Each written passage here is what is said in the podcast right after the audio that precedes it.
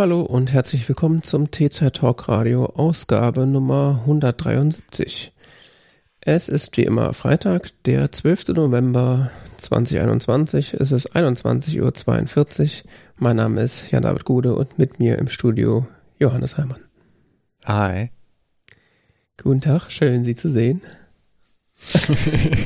Fingerpistols.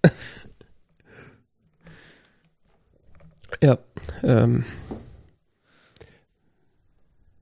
um die Virtualität zu feiern, haben, sehen wir uns heute sozusagen per Video auch noch zusätzlich. Eine ganz neue Experience. Weil das Internet ist gerade so stabil, das muss man ausnutzen. Stimmt, das könnte ich. Äh, ja, äh, ich habe tatsächlich gestern, vorgestern das erste Mal mal wieder meinen äh, Router neu connecten müssen, aber das lag daran, dass er ein Update installiert hat. Davor hatte ich irgendwie eine Uptime, also eine konstante Verbindung von fast drei Monaten. Ich weiß nicht, woran es liegt, aber dieses äh, mindestens einmal die Woche Netzwerk oder, oder Verbindungsabriss, das Problem ist irgendwie weg bei mir. Ich weiß jetzt nicht, ob es, weil es jetzt Richtung Vertragsende nächstes Jahr geht, ob sie da jetzt Angst gekriegt haben oder. Nee. Aber die Leitung Da im ja Haus. geändert. Also. Ja, aber die Leitung im Haus hat sich auch nicht geändert. Also, Ja, es kann ja temperaturfühlig sein. das habe ich ja auch gedacht, aber es ist ja jetzt quasi vom Spätsommer, wo es richtig warm war, bis jetzt teilweise mit fast 0 Grad draußen, ist es ja stabil gewesen. Das ist ja. Also ich habe jetzt eigentlich gedacht, dass es gerade jetzt in dieser Zeit wieder äh, eher noch unregelmäßiger wird, weil es äh, stärkere Temperaturschwankungen gibt. Aber anscheinend ist dem nicht so. Ja, ähm, wir machen mal was, äh, was wir schon äh, sehr lange nicht mehr gemacht haben, und zwar über Getränke reden. Das ist ja hier eine althergebrachte Tradition dieser Sendung, das eigentlich, eigentlich ist es ja ein Getränke-Podcast. ähm, ja, die ersten zwei Folgen oder so haben sich da drum gedreht. Die ersten zehn Minuten der ersten zwei Folgen vielleicht. Das ist dann, Okay, vielleicht also- war es auch das. aber hört die bitte nicht nach, das ist ganz schlimm. Die Nein. müssen wir irgendwann offline nehmen. Du hast auf jeden Fall jetzt was getrunken. Ich habe was getrunken, beziehungsweise trink gerade was. Äh, Mio Mio Mate ke- hatten wir hier auch schon in der Sendung und äh, Aha. gibt's ja auch schon ewig und drei Tage. Und da hatte ich jetzt vor kurzem gesehen, dass die eine Zero-Variante haben. Also ohne Zucker. Und äh, das Konzept oder die mir ist keine Mate bisher oder wenig ist hier eine Mate bekannt, die bisher eine Zero-Variante macht? Nee, ist glaube ich die einzige. Ja, das ist die einzige, die ich kenne zumindest. Ich nämlich auch nicht und ich habe mir auch die ganze Zeit gedacht, warum gibt's das eigentlich nicht? Jetzt weiß ich's, schmeckt kacke. also äh, dieser der typische Mio Mio Mate Geschmack ist für mich so ein bisschen Mate versteckt von so einem leicht süßlichen Apfelsaftgeschmack. Ähm, das ist sehr weit entfernt davon. Es Schmeckt so ein bisschen wässrig plus äh, diesen diese künstliche Süßstoff-Nachgeschmack, den, wenn man zu viel irgendwo Süßstoff dran gemacht hat, den hat man da dabei. Also schmeckt auf jeden Fall das nach Süßstoff. Beste. Mhm. Ja, wobei jetzt geht's. Also wenn man schon eine halbe Flasche drin hat, dann geht's. Aber so die ersten zwei, drei Schlücke sind echt widerlich. Die Geschmacks ist so wie bei der klassischen Mate, ne? Also die Clubmate das erste Mal trinkt, wenn die Geschmacksnerven erstmal abgetötet sind, dann Ja, ja. findet man es irgendwann geil. Nur ist, nur ist das permanent. Das ist so, wenn du am nächsten Tag eine Flasche trinkst, geht das wieder los. Also ich hatte vor, vor zwei Tagen schon eine getrunken und die hat es eben wieder und es war so erster Schluck und es ist erstmal so ein bisschen das Gesicht verziehen, weil irgendwie so ein komischer Süßstoff-Nachgeschmack dann so eintritt. Nicht so geil, aber ich habe eine Kiste, also es muss jetzt weg. also ich, ich glaube tatsächlich, die nächste Kasten, der nächste Kastenmate wird wieder irgendwas mit Zucker, weil äh, es schmeckt dann halt einfach doch besser und mehr als irgendwie eine Flasche trinkt man ja im Idealfall sowieso nicht. Und dann kann da auch ein bisschen Zucker drin sein, glaube ich. Also, Ja, es ist gar nicht mal so viel Zucker, der da drin ist. Also so, ein, so, ein, so eine Flasche Mate hat ungefähr etwas über 100 Kilokalorien. Mhm.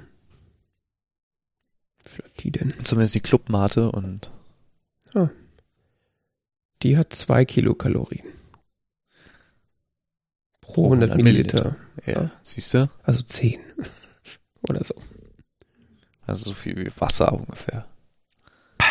Ja, also der, der, der körperliche Aufwand, das, äh, die Speiseröhre hinunter in den Magen zu verbringen, braucht mehr Kalorien, als es aufzunehmen.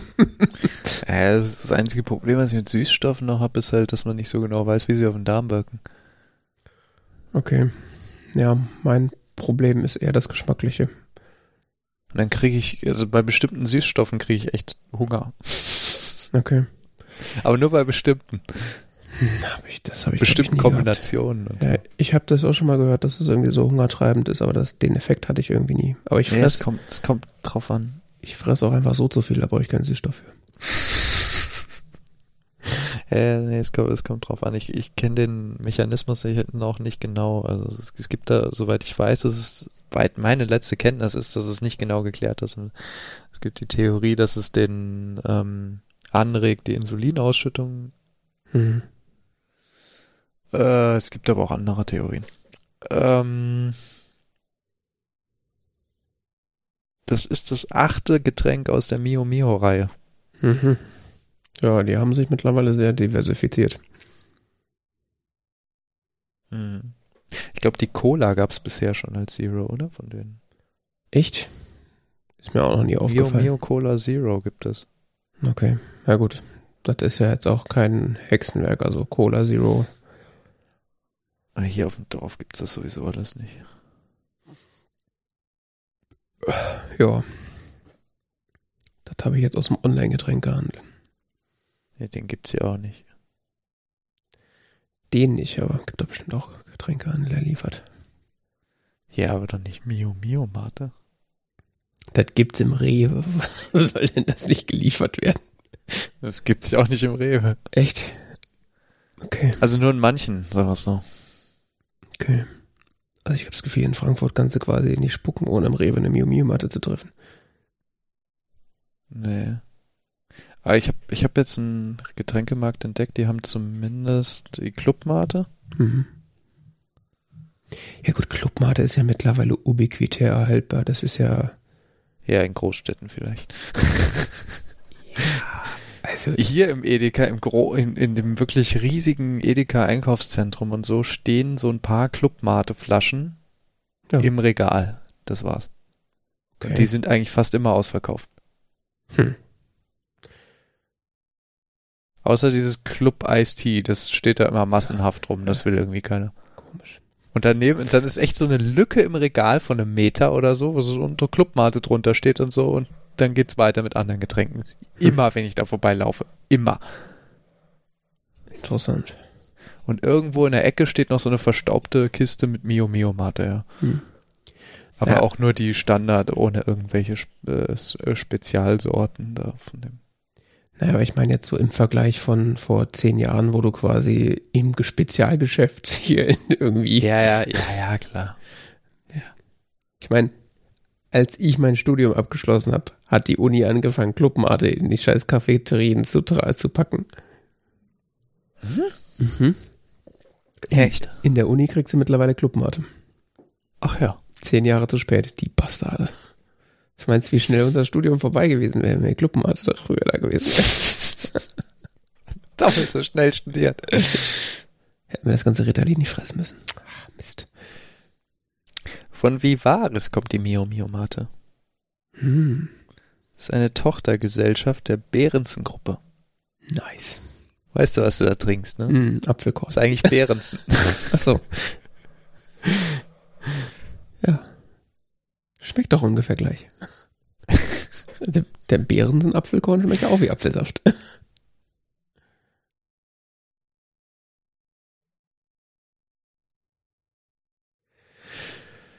Nun gut, dieser kleine Getränkeausflug äh, am Rande. Äh, du willst uns wieder den Tag versauen mit irgendeinem Klimagedöns.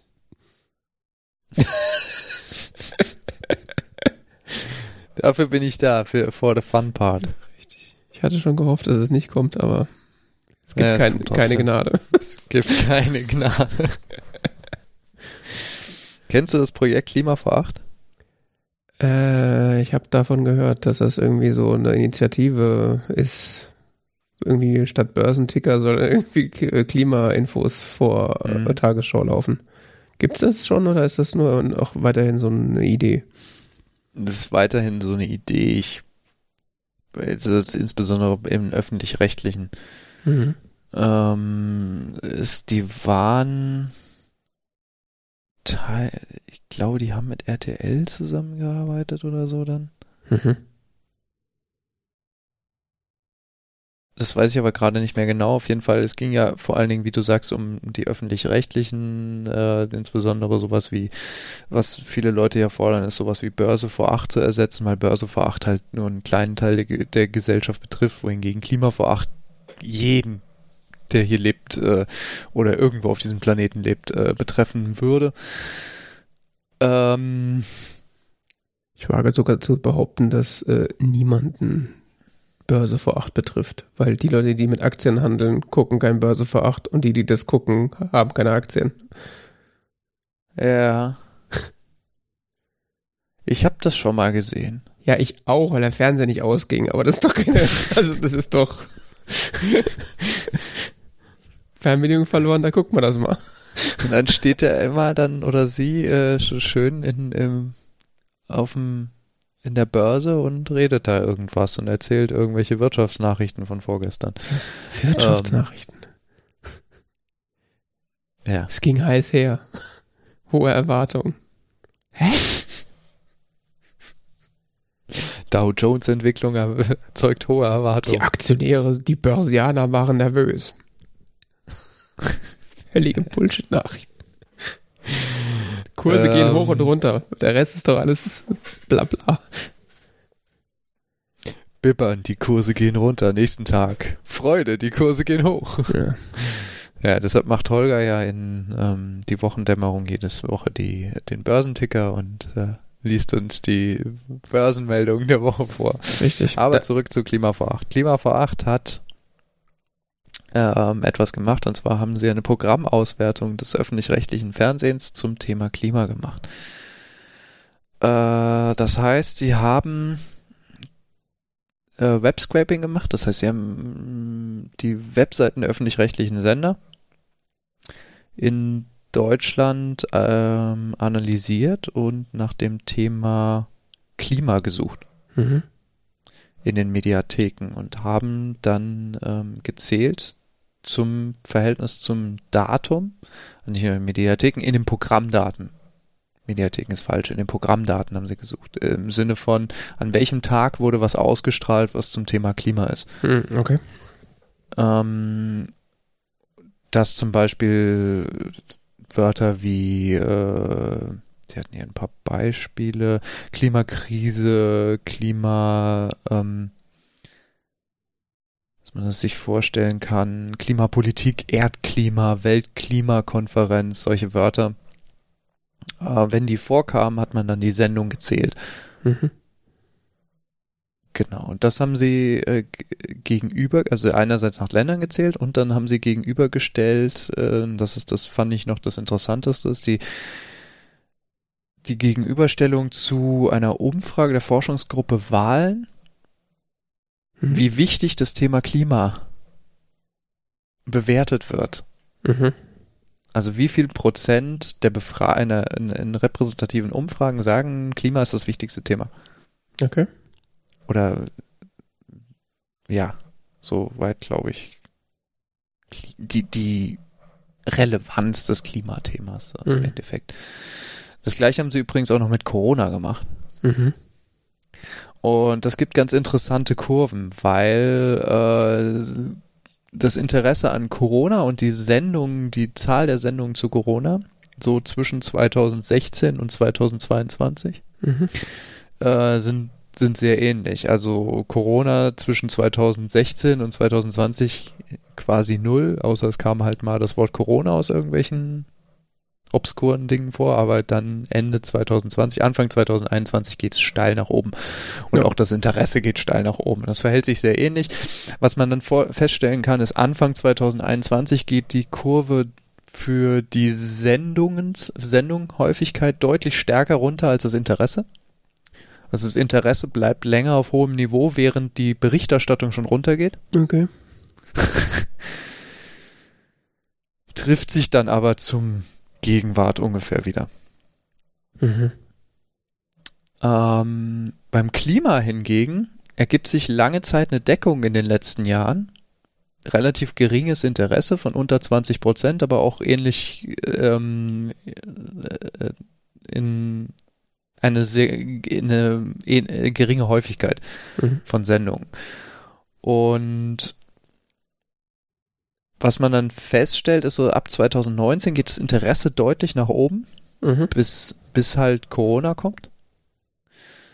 Ähm, und dann jetzt bis 2021. Und seit Anfang 2021 ungefähr geht das Interesse stark nach oben, was das Thema Klima angeht.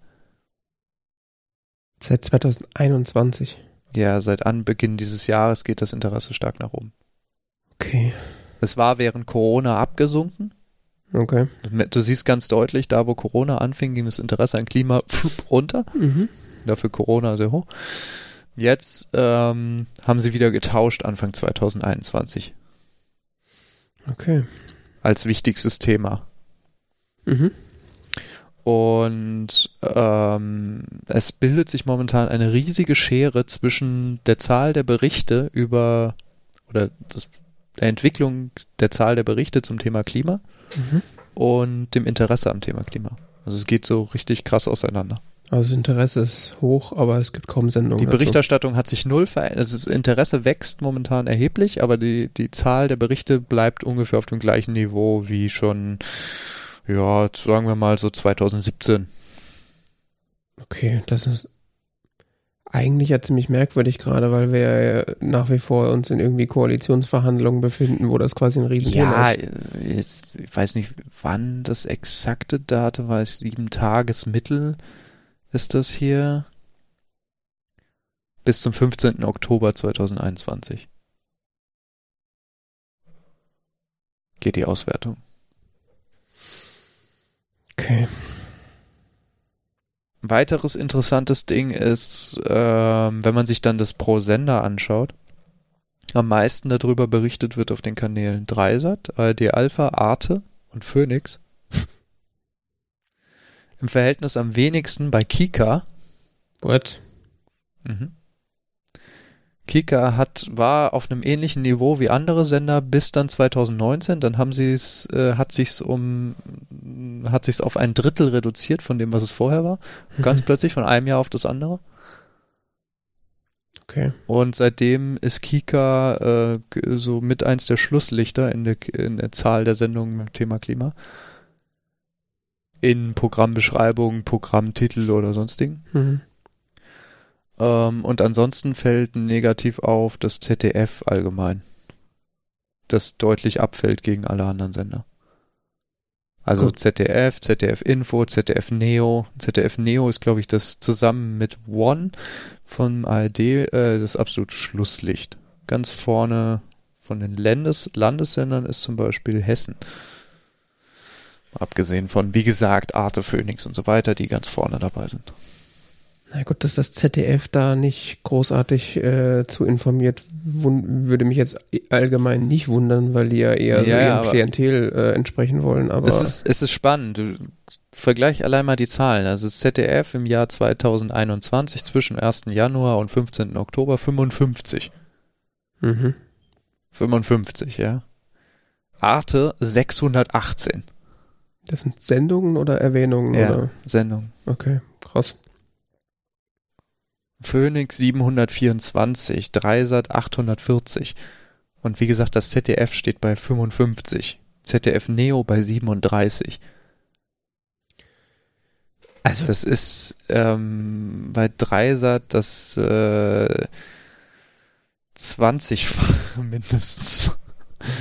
Also wie gesagt, beim, bei dem Z Einzelsender ZDF kann ich es verstehen, aber bei ZDF Neo zum Beispiel überhaupt nicht. Das ist doch gerade äh, der Mhm. Ausprobiersender für das junge Publikum und bla bla. Also immerhin kommt da ja der Böhmermann her. Also finde ich schon irgendwie merkwürdig. Und das bei Kika auch. Klingt irgendwie fast für, also um jetzt die, eine Verschwörungstheorie rauszuholen, klingt ja fast so, als wolle man irgendwie der Jugend ihre Informationsgrundlage nehmen, wenn man dann davon ausgeht, dass sie sich über das Fernsehen informieren. Ja, was auffällig ist, dass es 2019 eingebrochen ist. Also die Verschwörungstheorie, die man da spinnen kann, ist, dass es damit zusammenhängt, dass 2019 die, dieser Worldwide Climate Strike war. Der erste. Ja, okay. Dass man quasi da nicht noch aufheizen wollte. Also, wir sind ja neutral, wir haben ja eine neutrale Position. Aber die sollen schon zur Schule gehen. Wir berichten da jetzt mal nicht drüber. So.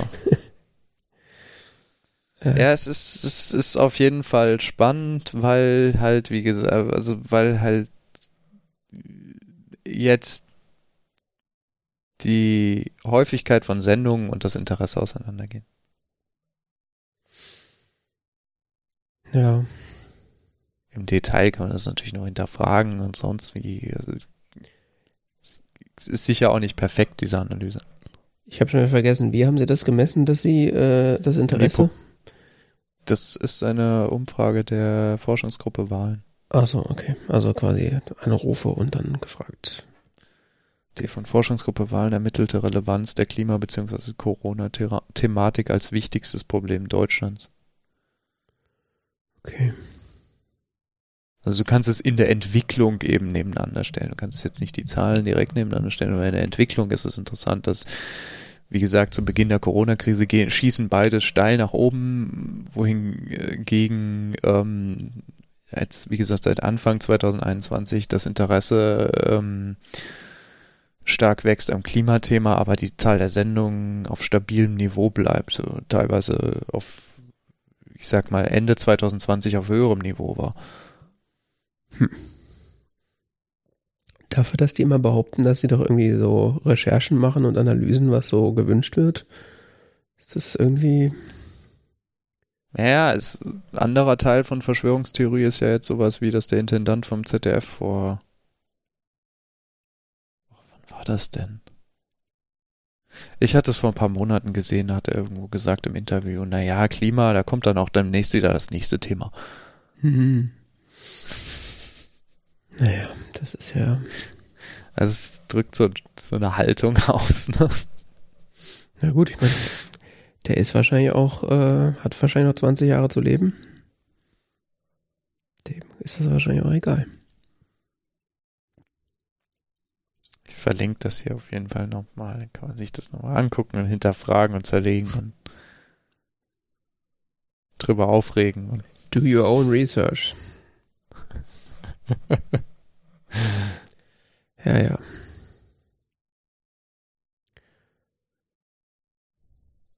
Cool. Ja, dann, äh, also nicht cool, aber wie auch immer.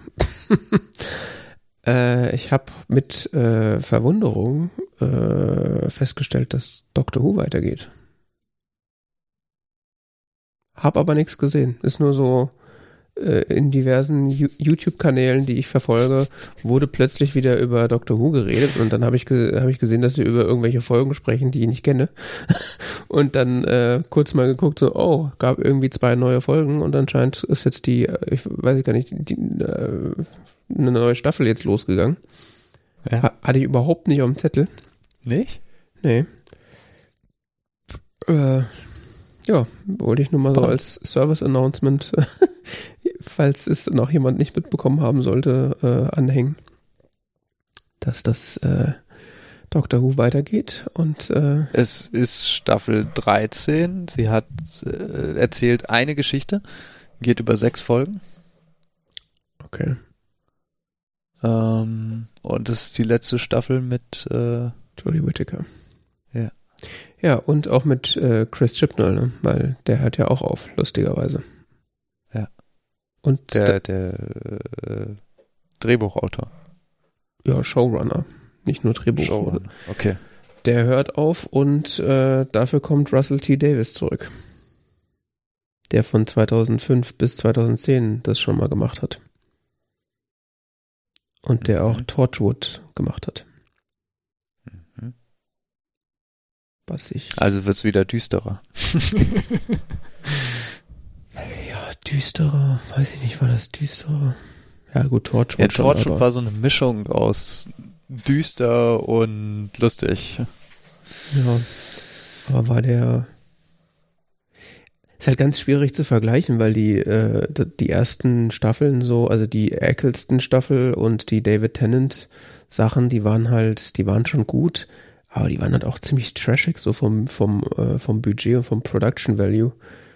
Also es hat dann ja so richtig Geld reingeflossen, ist da ja erst, als Stephen Moffat das dann übernommen hat. Mhm. Zumindest habe ich das Gefühl, so war es, weil, also plötzlich konnte dann die Tarsis fliegen und man sah die auch fliegen und Ja, Dinge und mussten ja erstmal äh, Einschaltquoten aufbauen. von daher bin ich gespannt. Auf der anderen Seite gab's, also die Russell T. Davis äh, Ära hat auch ein paar echt brillante Folgen herausgebracht. Also, ja, ich bin gespannt. Aber nur sechs Folgen, das ist ja eine Schweinerei. Also, ist ja eigentlich nur eine halbe Staffel. Ich verurteile das. Hm.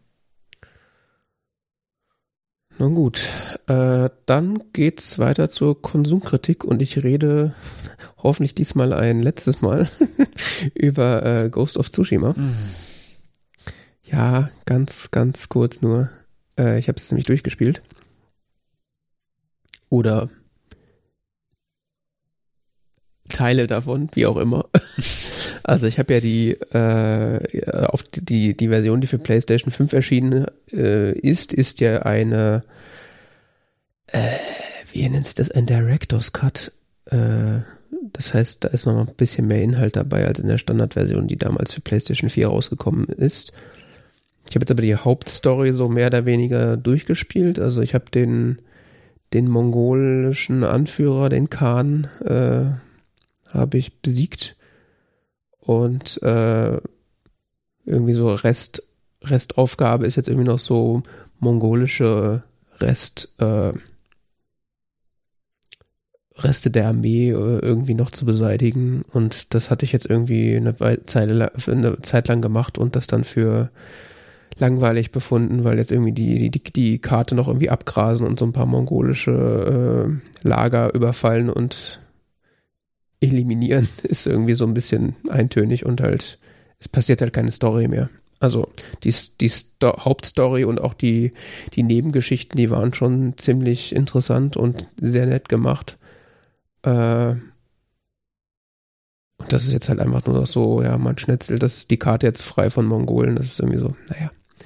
Äh, es gibt dann noch so ein, so eine Add-on-Story, die äh, geht dann über die Insel Iki, wo auch äh, Mongolen sein sollen. Das habe ich jetzt mir noch nicht angeschaut. Mal gucken, ob ich das irgendwann nochmal mache. Ähm, ja, aber damit habe ich Ghost of Tsushima durchgespielt und äh, wenn jemand Interesse an einem storytechnisch sehr netten und auch äh, optisch sehr netten und auch kampftechnisch sehr netten Samurai-Spiel kann ich äh, uneingeschränkt empfehlen. Ist halt ein bisschen blutig, aber jetzt auch nicht übermäßig, ist halt realistisch blutig. Ich meine, wenn man halt so ein Katana von oben in so einen Körper reinsteckt, dann spritzt da halt auch mal Blut raus. Also, das ist halt so.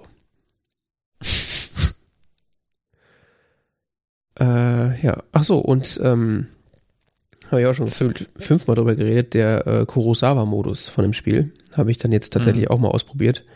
Mhm. Äh, ist sehr underwhelming.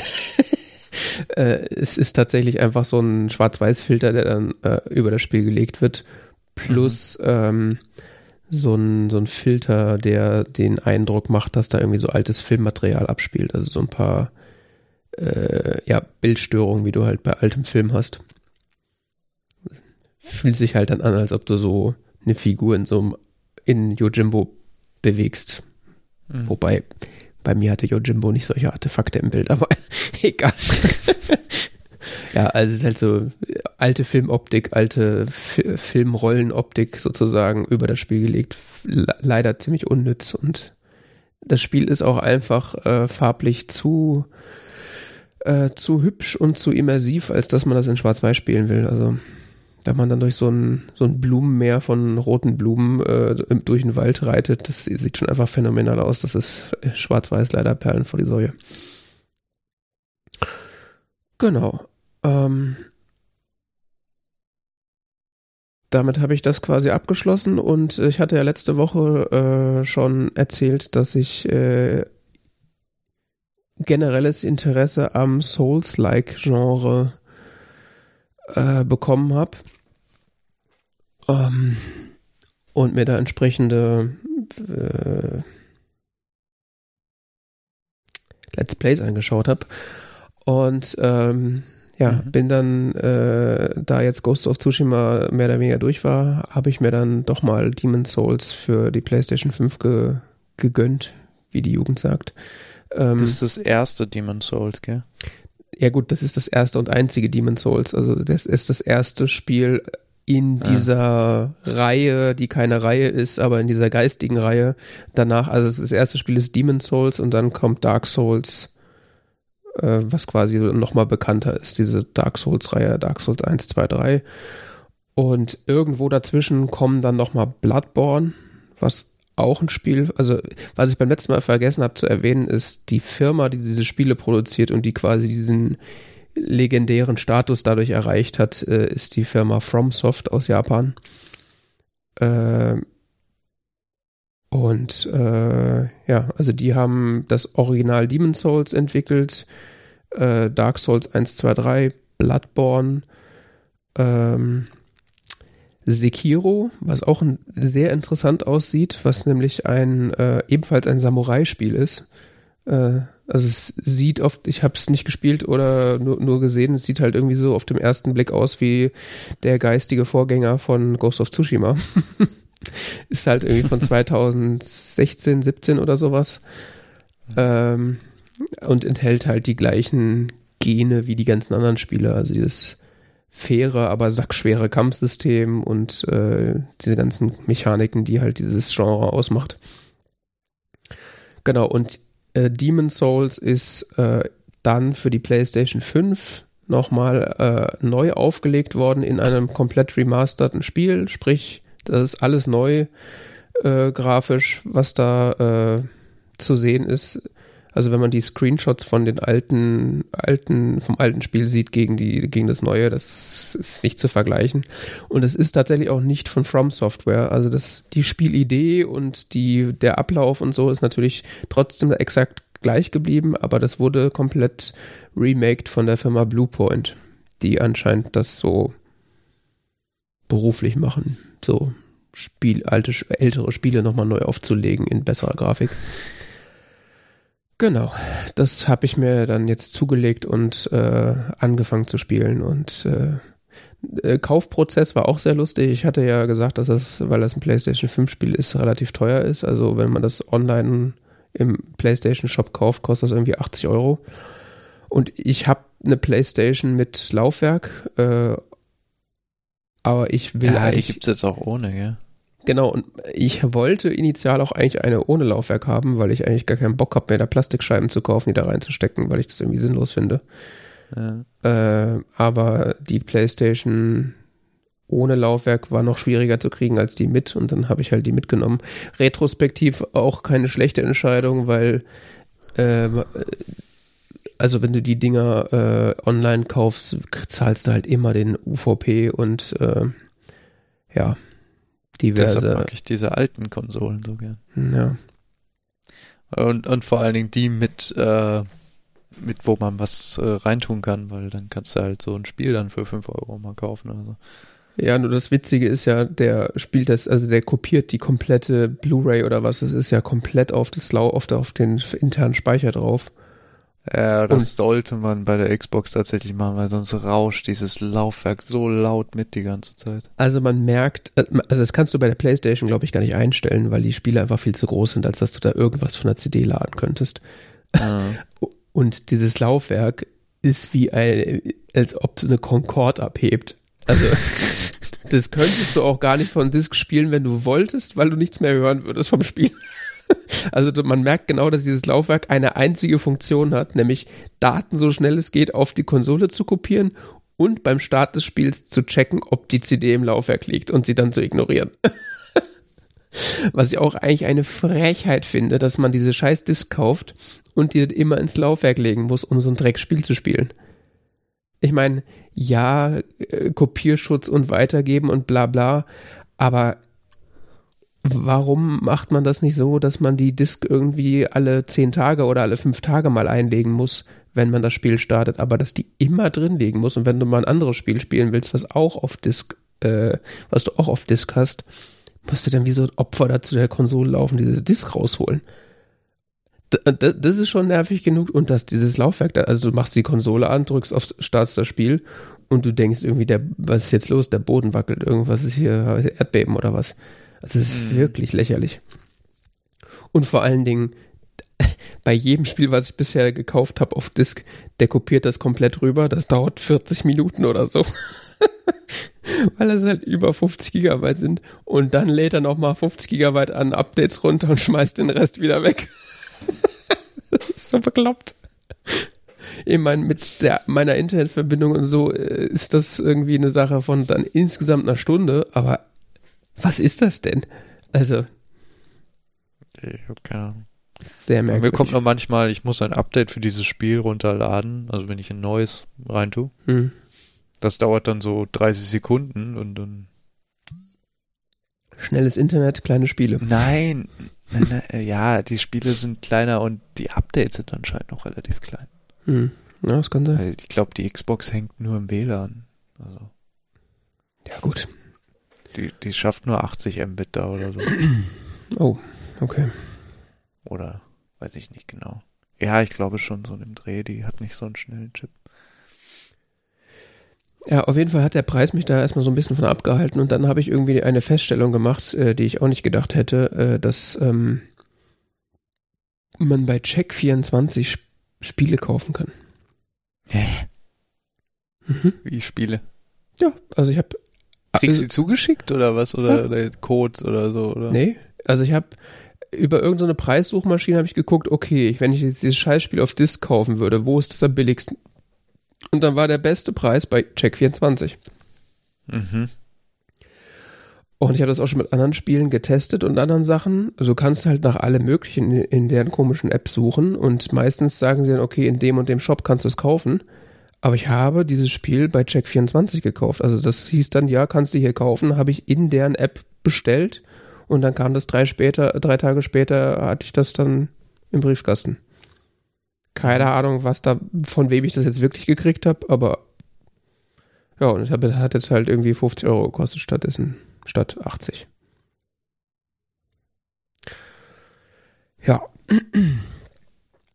ähm, gut, zum Spiel, äh, habe ich ja wahrscheinlich schon letztes Mal irgendwie was zu erzählt. Also es ist kein Open-World-Spiel, es ist ein, ja, eigentlich ein Spiel mit sehr klaren Levels. Das heißt, äh, du bist, äh, also die, die große Story dieses Spiels ist halt, du äh, hast diese Welt, ähm, äh, und der König von dem äh, Königreich Boletaria hat irgendwie mit Soul Magic äh, sich Vorteile verschafft, beziehungsweise die äh, sein Land rein zu Reichtum geführt, bla bla. Hat dabei aber irgendwie die Rechnung ohne die Dämonen gemacht und äh, die haben ihm dann äh, Dinge sind passiert und jetzt ist überall weißer Nebel und äh, deine Aufgabe ist es halt, die Dämonen zu töten.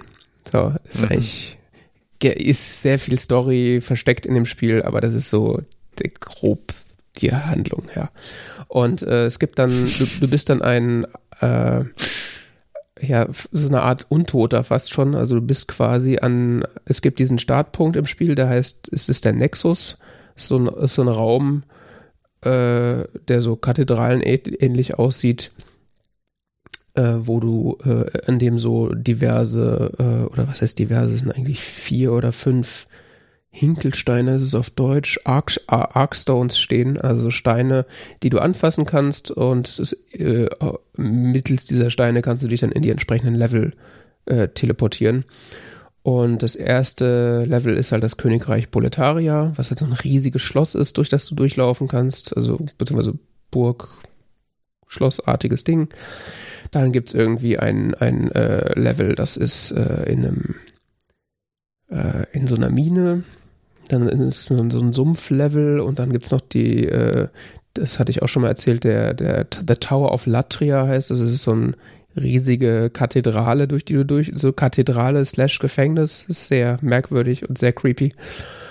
Und äh, irgendwie noch eins, glaube ich. Ja, wie auch immer, auf jeden Fall kannst du da durch diese Level durchlaufen und die sind quasi mal in so Abschnitte unterteilt.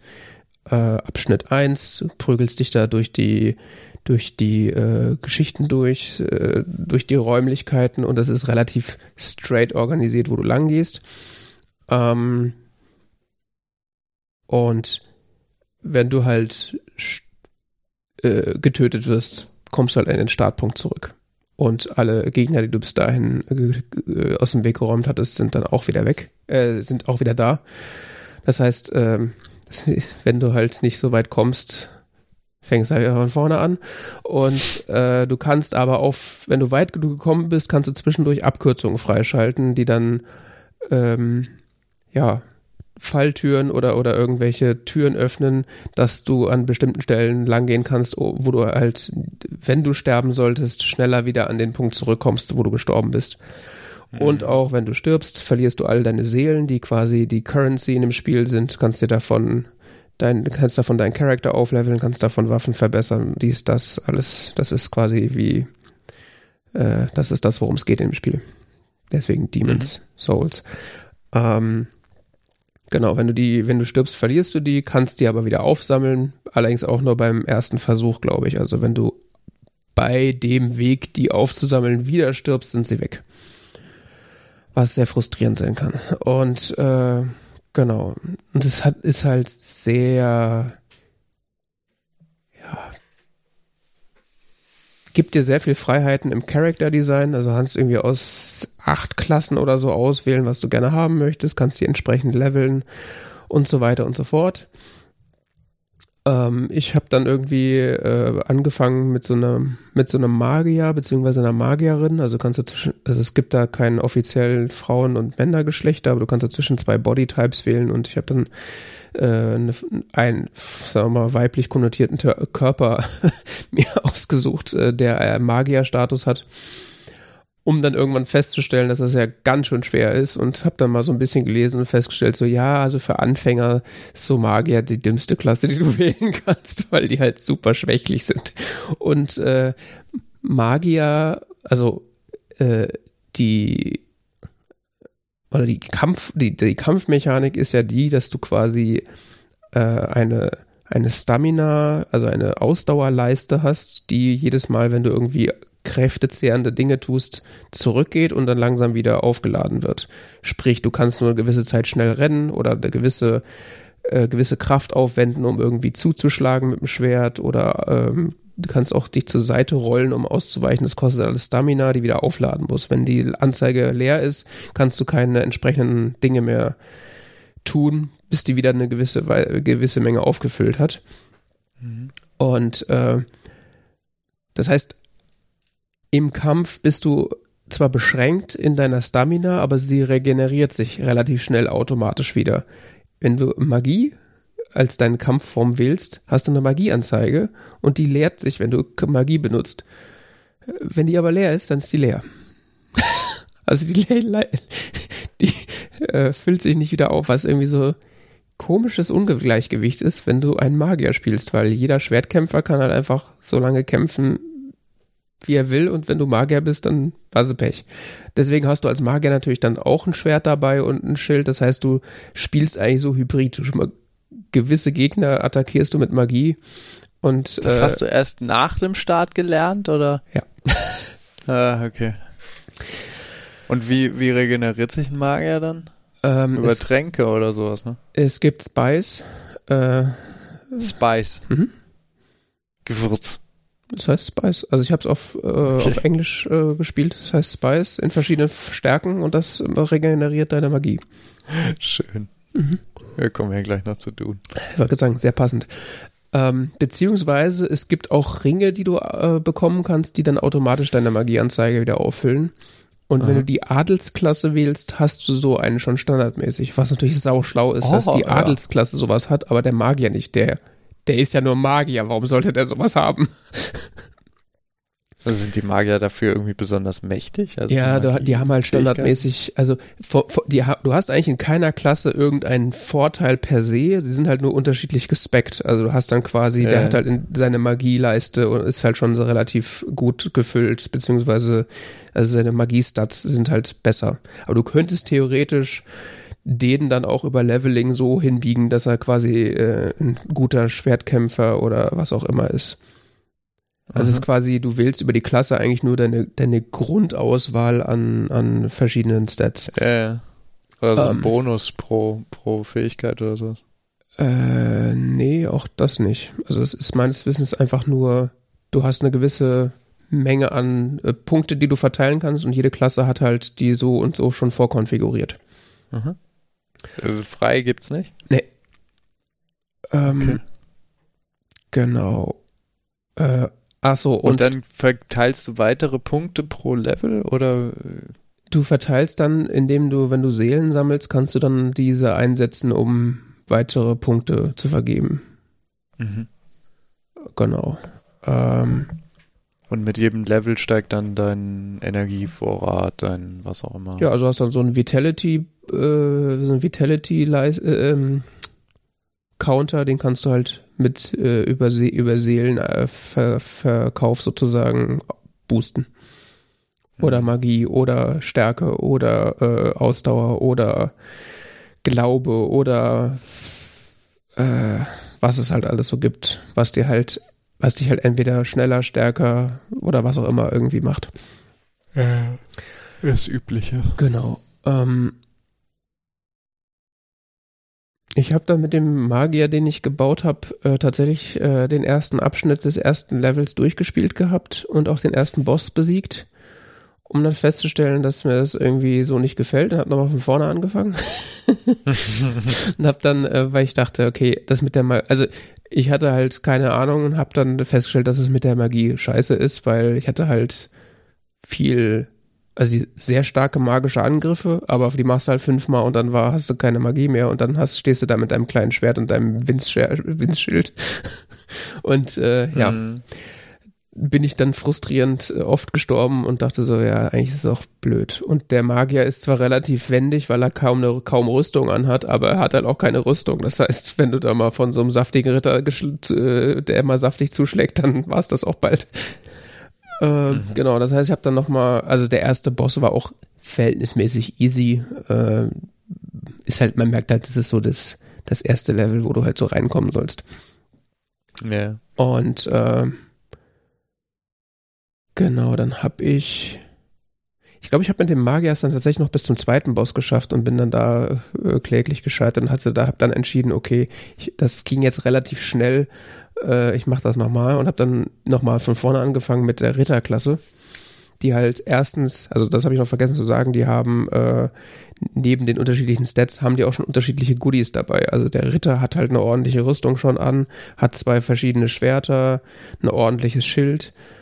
Äh, also eins, was auch tatsächlich 100% blockt.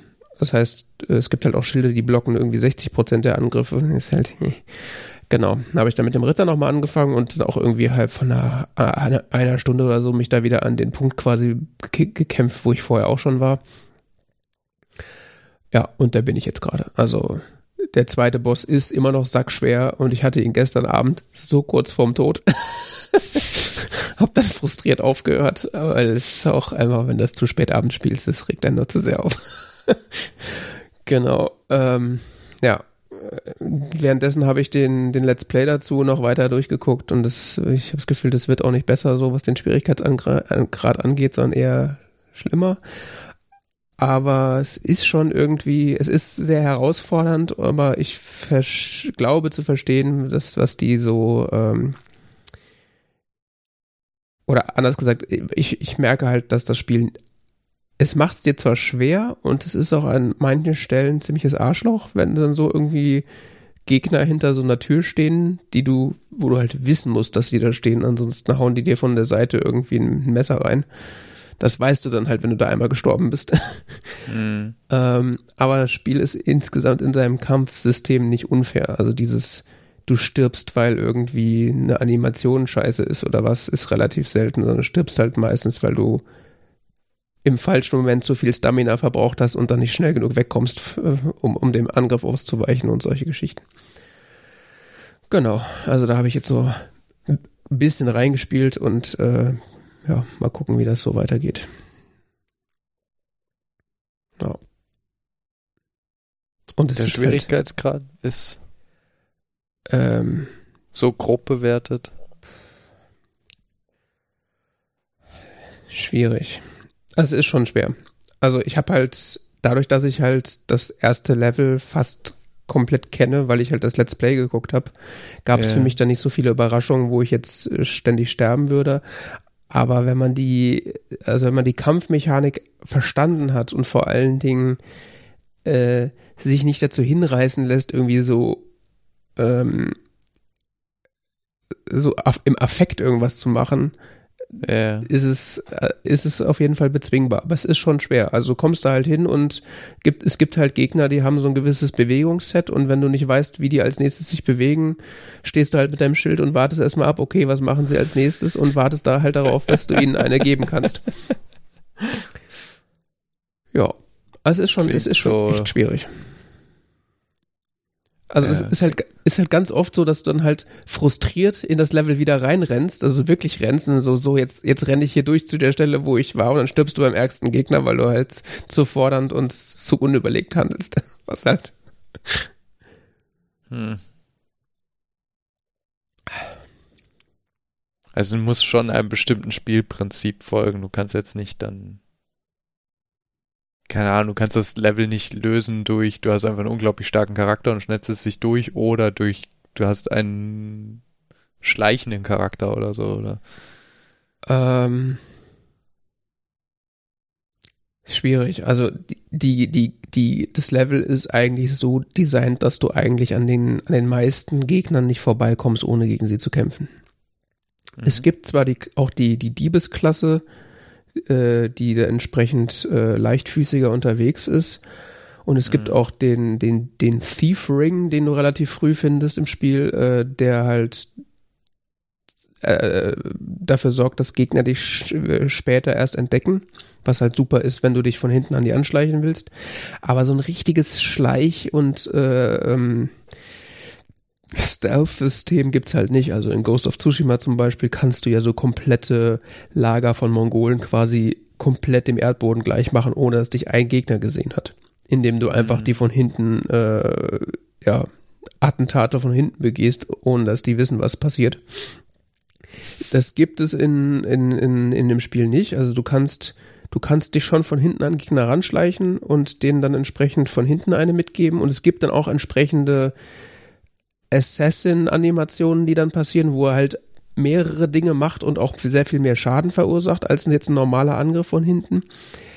Aber äh, das sorgt halt im Zweifelsfall direkt dafür, dass die Gegner in der Umgebung dich trotzdem sehen und äh, dann trotzdem wieder der offene Kampf auf losgeht. Also du kannst nicht sagen oder du kannst das Spielprinzip nicht äh, oder dem Spiel nicht aufzwingen, okay, ich mache hier die Stealth-Variante und äh, kämpfe mich quasi so durch. Und es ist auch es gibt auch keine irgendwie, also auch hier jetzt Ghost of Tsushima, da kann ich auf Dächern rumlaufen, um irgendwie nicht gesehen zu werden. Oder ja. ich verstecke mich in Büschen, das gibt's alles nicht. Du kannst nicht mal springen in dem Spiel. Du kannst laufen und du kannst dich irgendwo runterfallen lassen. Das war's. Und du kannst halt dein, dein Kampfbewegungsset, also du kannst dich halt, kannst dich, zu, kannst dich zur Seite rollen, äh, du hast verschiedene schwere Angriffe und verschiedene Blockmanöver. Das ist alles. Kannst halt in den Fernkampf gehen, also als Magier aus der Ferne irgendwelche Feuerbälle werfen oder äh, wenn du eine Klasse hast, die von Anfang an mit dem Bogen ausgestattet ist, kannst du halt Pfeile schießen, aber das ist alles auch nicht, äh, also die Pfeile, die du am Anfang hast, äh, da musst du halt wahrscheinlich den fünfmal treffen, bis irgendjemand stirbt und hast du keine Pfeile mehr. Also das ist, das, das Spiel ist, es, es zwingt dich eigentlich in den allermeisten Fällen äh, in den Nahkampf. Spannend. Aber auch da gibt's wiederum verschiedene Möglichkeiten. Es gibt halt so Dexterity-Waffen, die halt, äh, wo du halt eher so Stichverletzungen äh, zufügst, wo du nicht sonderlich stark für sein musst. Und es gibt halt äh, Waffen, also so, so, so ein Claymore, was man normalerweise nur mit, mit zwei Händen benutzen würde, gibt es dann Charaktere, die können das mit einer, oder wenn du mit der entsprechenden Kraft hast, kannst du das halt mit einer Hand machen und trotzdem noch ein Schild haben. Dann bist mhm. du, teilst du halt schon ordentlich aus. Und wenn halt so ein, so ein Pulk von drei Gegner auf einem Fleck stehen, kannst du die halt auch, wenn dein, wenn deine Waffe lang genug ist, kannst du die halt auch alle drei komplett so wegsäbeln. Aber so richtig, richtig, äh, richtig variabel spielen kannst du das eigentlich nicht. Mhm. Ja. Es gibt halt, ähm, das Spiel belohnt einen halt, wenn man so ein bisschen äh, aufmerksam ist und seine Umgebung gut erkundet. Es gibt nicht viel zu erkunden, weil es halt relativ beschränkt ist, weil es ja nicht irgendwie Open World ist. Aber äh, also findest halt in irgendwelchen Nebengängen oder oder äh, in irgendwelchen Kisten findest du dann halt immer auch irgendwie Sachen, die dir halt irgendwie weiterhelfen. Also es ist jetzt nicht nur blinde Gewalt, äh, sondern das, das, Spiel belohnt dich auch, wenn du entsprechend aufmerksam bist und äh, Sachen das findest. Alles mehr so wie, ähm, wie hieß das, was ich gespielt habe? Dragon Age. Dragon Age? So hieß, hieß das, was so? du gespielt hast. Ja, ja genau. Mhm. Ja. Insbesondere. Ja, der erste Teil ist ja auch so, gibt auch keine richtig freien Welten oder so. Du kannst dich in gewissem Maße frei bewegen innerhalb von Levels, aber das sind jetzt nicht so, dass du von den Wegen, die in diesen Levels existieren, abweichen könntest. Mhm. Nicht so wie bei dem, was ich gespielt habe, Fallout, wo du einfach so durch die Landschaft läufst. Ne? Ja, nee. Also From Software entwickelt ja gerade an einem neuen Spiel, was Elden Ring heißt ähm, was nächstes Jahr für PS5 kommen soll oder für diverse Systeme. Ähm, das ist tatsächlich dann äh, das erste Open-World-Spiel von denen, was in dem, in dem ähnlichen Stil quasi auch funktionieren soll. Also. Ah ja. Genau. Da hat auch der gute George R. R. Martin äh, mitgewirkt. Elden Ring. Mhm. Ich mag ja Open-World-Spiele sehr gern. Ja, ich auch. Ähm, aber ich finde es hier in der Stelle fast schon erfrischend, so diese begrenzten Level zu haben, weil man dann, also man weiß halt irgendwie, woran man ist. man, man, kommt sich nie verloren vor oder man, man hat, stellt sich nie die Frage, okay, was mache ich jetzt, weil ist klar, was du jetzt machst. Wobei auch da gibt's, äh, hast du auch relativ viele Freiheiten. Also du kannst auch, es gibt auch irgendwie in dem ersten Level gibt's irgendwie so zwei Drachen und wenn du weißt, wie du das anstellst, äh, kannst du, habe ich gesehen, kannst du zum Beispiel auch einen dieser Drachen töten. Was dann halt irgendwie tausend Millionen Seelen plötzlich dann auf dein Konto gut schreibt und äh, bestimmte, der halt an bestimmten Stellen dir nicht mal auf den Sack geht, weil es gibt da so, gibt da so eine Passage, so eine elendlange Brücke mit so Unterbrechungen, äh, wo der Drache halt immer drüber fliegt und die komplette Brücke äh, äh, äh, mit Feuer bespuckt. Wenn du den halt irgendwann getötet hast, macht er das halt nicht mehr. Du kannst ja trotzdem langlaufen, wenn du das richtig timest. Äh, aber, ne? Genau. Und was halt auch geht, du kannst halt, ich glaube, jeden oder fast jeden NPC töten. Okay. Also nicht im, es gibt äh, quasi zwei Klassen von Figuren im Spiel. Kommt ja drauf an, ob die noch gebraucht werden. Richtig. Es gibt nämlich, es gibt nämlich Gegner, die greifen dich einfach an, wenn sie dich sehen. Also es sind dann ja. quasi diese Zombie-artig seelenlosen, seelenverdrehten, ja, ehemals Menschen sozusagen in, in den Leveln oder halt auch andere Biester. Äh, ja. Äh, die sind ganz klar als Gegner gekennzeichnet, weil die dich direkt angreifen. Und dann gibt's halt NPCs, äh, die in den meisten Fällen auch Menschen sind oder menschenähnliche Wesen, die dich nicht angreifen und mit denen du halt Handel führen kannst oder die dir Tipps geben oder sonst irgendwas. oder die halt Schmiede sind und deine Waffen aufbessern, was auch immer. Aber du kannst theoretisch jeden von denen töten. Was halt blöd ist, wenn das ein, äh, eine Figur ist, die dir an irgendeiner Schlüsselstelle irgendwie noch was gibt, was du brauchst. Oder wenn du halt den Waffenschmied, äh, den, den guten Waffenschmied tötest, kannst du halt deine Waffen nie irgendwie so weit upgraden, um X und Y zu machen. Das ist halt äh, auf der einen Seite ziemlich doof, auf der anderen Seite auch irgendwie witzig, weil du kannst das Spiel halt so und so spielen. Ja, das war in Morrowind auch so. Mhm. Du konntest schon jetzt irgendwie so einen bestimmten Charakter abmurksen und dann so, hey, jetzt geil, ich habe das tollste Schwert überhaupt. Äh, so, so. Ja, dafür kannst du die Hauptstory jetzt nicht mehr weiterspielen, ne? Oh. Okay. Da gab's den ein oder andere Weinerei in Foren damals und so. Mhm. Ja. Weil Leute das Konzept nicht gerallt haben. Das Spiel war da knallhart. Also, also war halt dann, ja. Ja. Äh, konntest, konntest über einen Konsolenbefehl, wenn du es auf dem PC gespielt hast, was glaube ich fast alle haben, ähm, damals äh, konntest du es dann natürlich klar so einen Charakter wieder einsetzen und sowas, Mhm. aber das sind ja Hacks. Ähm, bei Oblivion glaube ich schon. Ich, ja, auf Skyrim auf jeden Fall, aber bei Oblivion auch, glaube ich schon, haben sie dann dieses Konzept von so essentiellen Charakteren eingeführt, die du nicht töten konntest. Konnten, konnte ein NPC halt so ein Flag haben im Sinne von ähm, den nicht. Und wenn man die dann quasi, äh, wenn man die angegriffen hat und, und oder wenn die im Kampf, es kann ja auch sein, dass sie mit dir zusammen gekämpft haben gegen was, die da getötet wurden, sind sie nur bewusstlos geworden und dann nach einer Weile wieder aufgestanden. Okay. Ich habe das bei Skyrim ehrlich gesagt nie, oder bei Oblivion weiß ich gar nicht, ob ich das jemals versucht habe, irgendwie essentielle Charakter, Charaktere umzubringen. Ja, es kann ja auch sein, dass sie mit dir zusammen Hm. unterwegs sind, ne?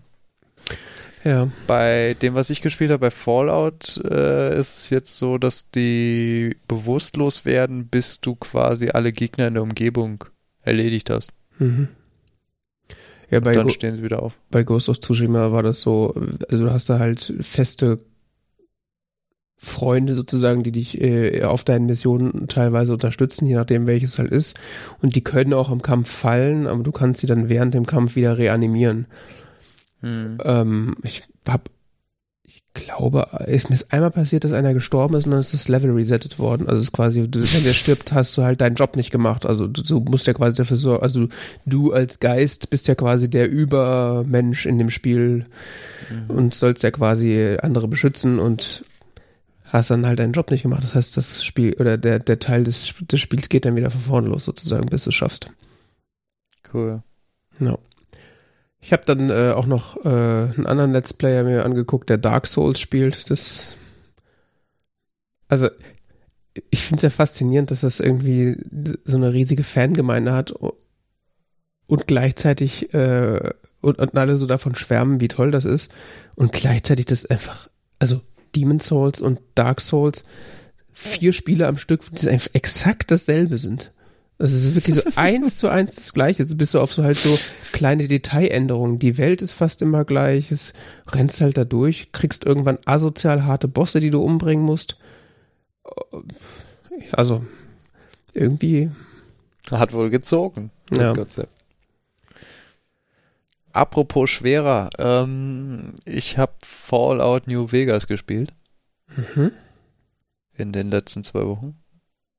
Ich weiß nicht, hatte ich das letztes Mal schon gesagt? Nee, du hattest letztes Mal gesagt, dass du mit dem Gedanken spielst, dir eine neue Konsole zu kaufen wegen New Vegas? Oder du hast irgendwie Nein, nur, nur nein, wegen nein. New Vegas? Ich weiß es nicht. Irgendwas war. Aber du hast auf jeden Fall Nein, drüber nein, nachgedacht. nein, nein, nein, das war die, das, das darauffolgende Fallout 4.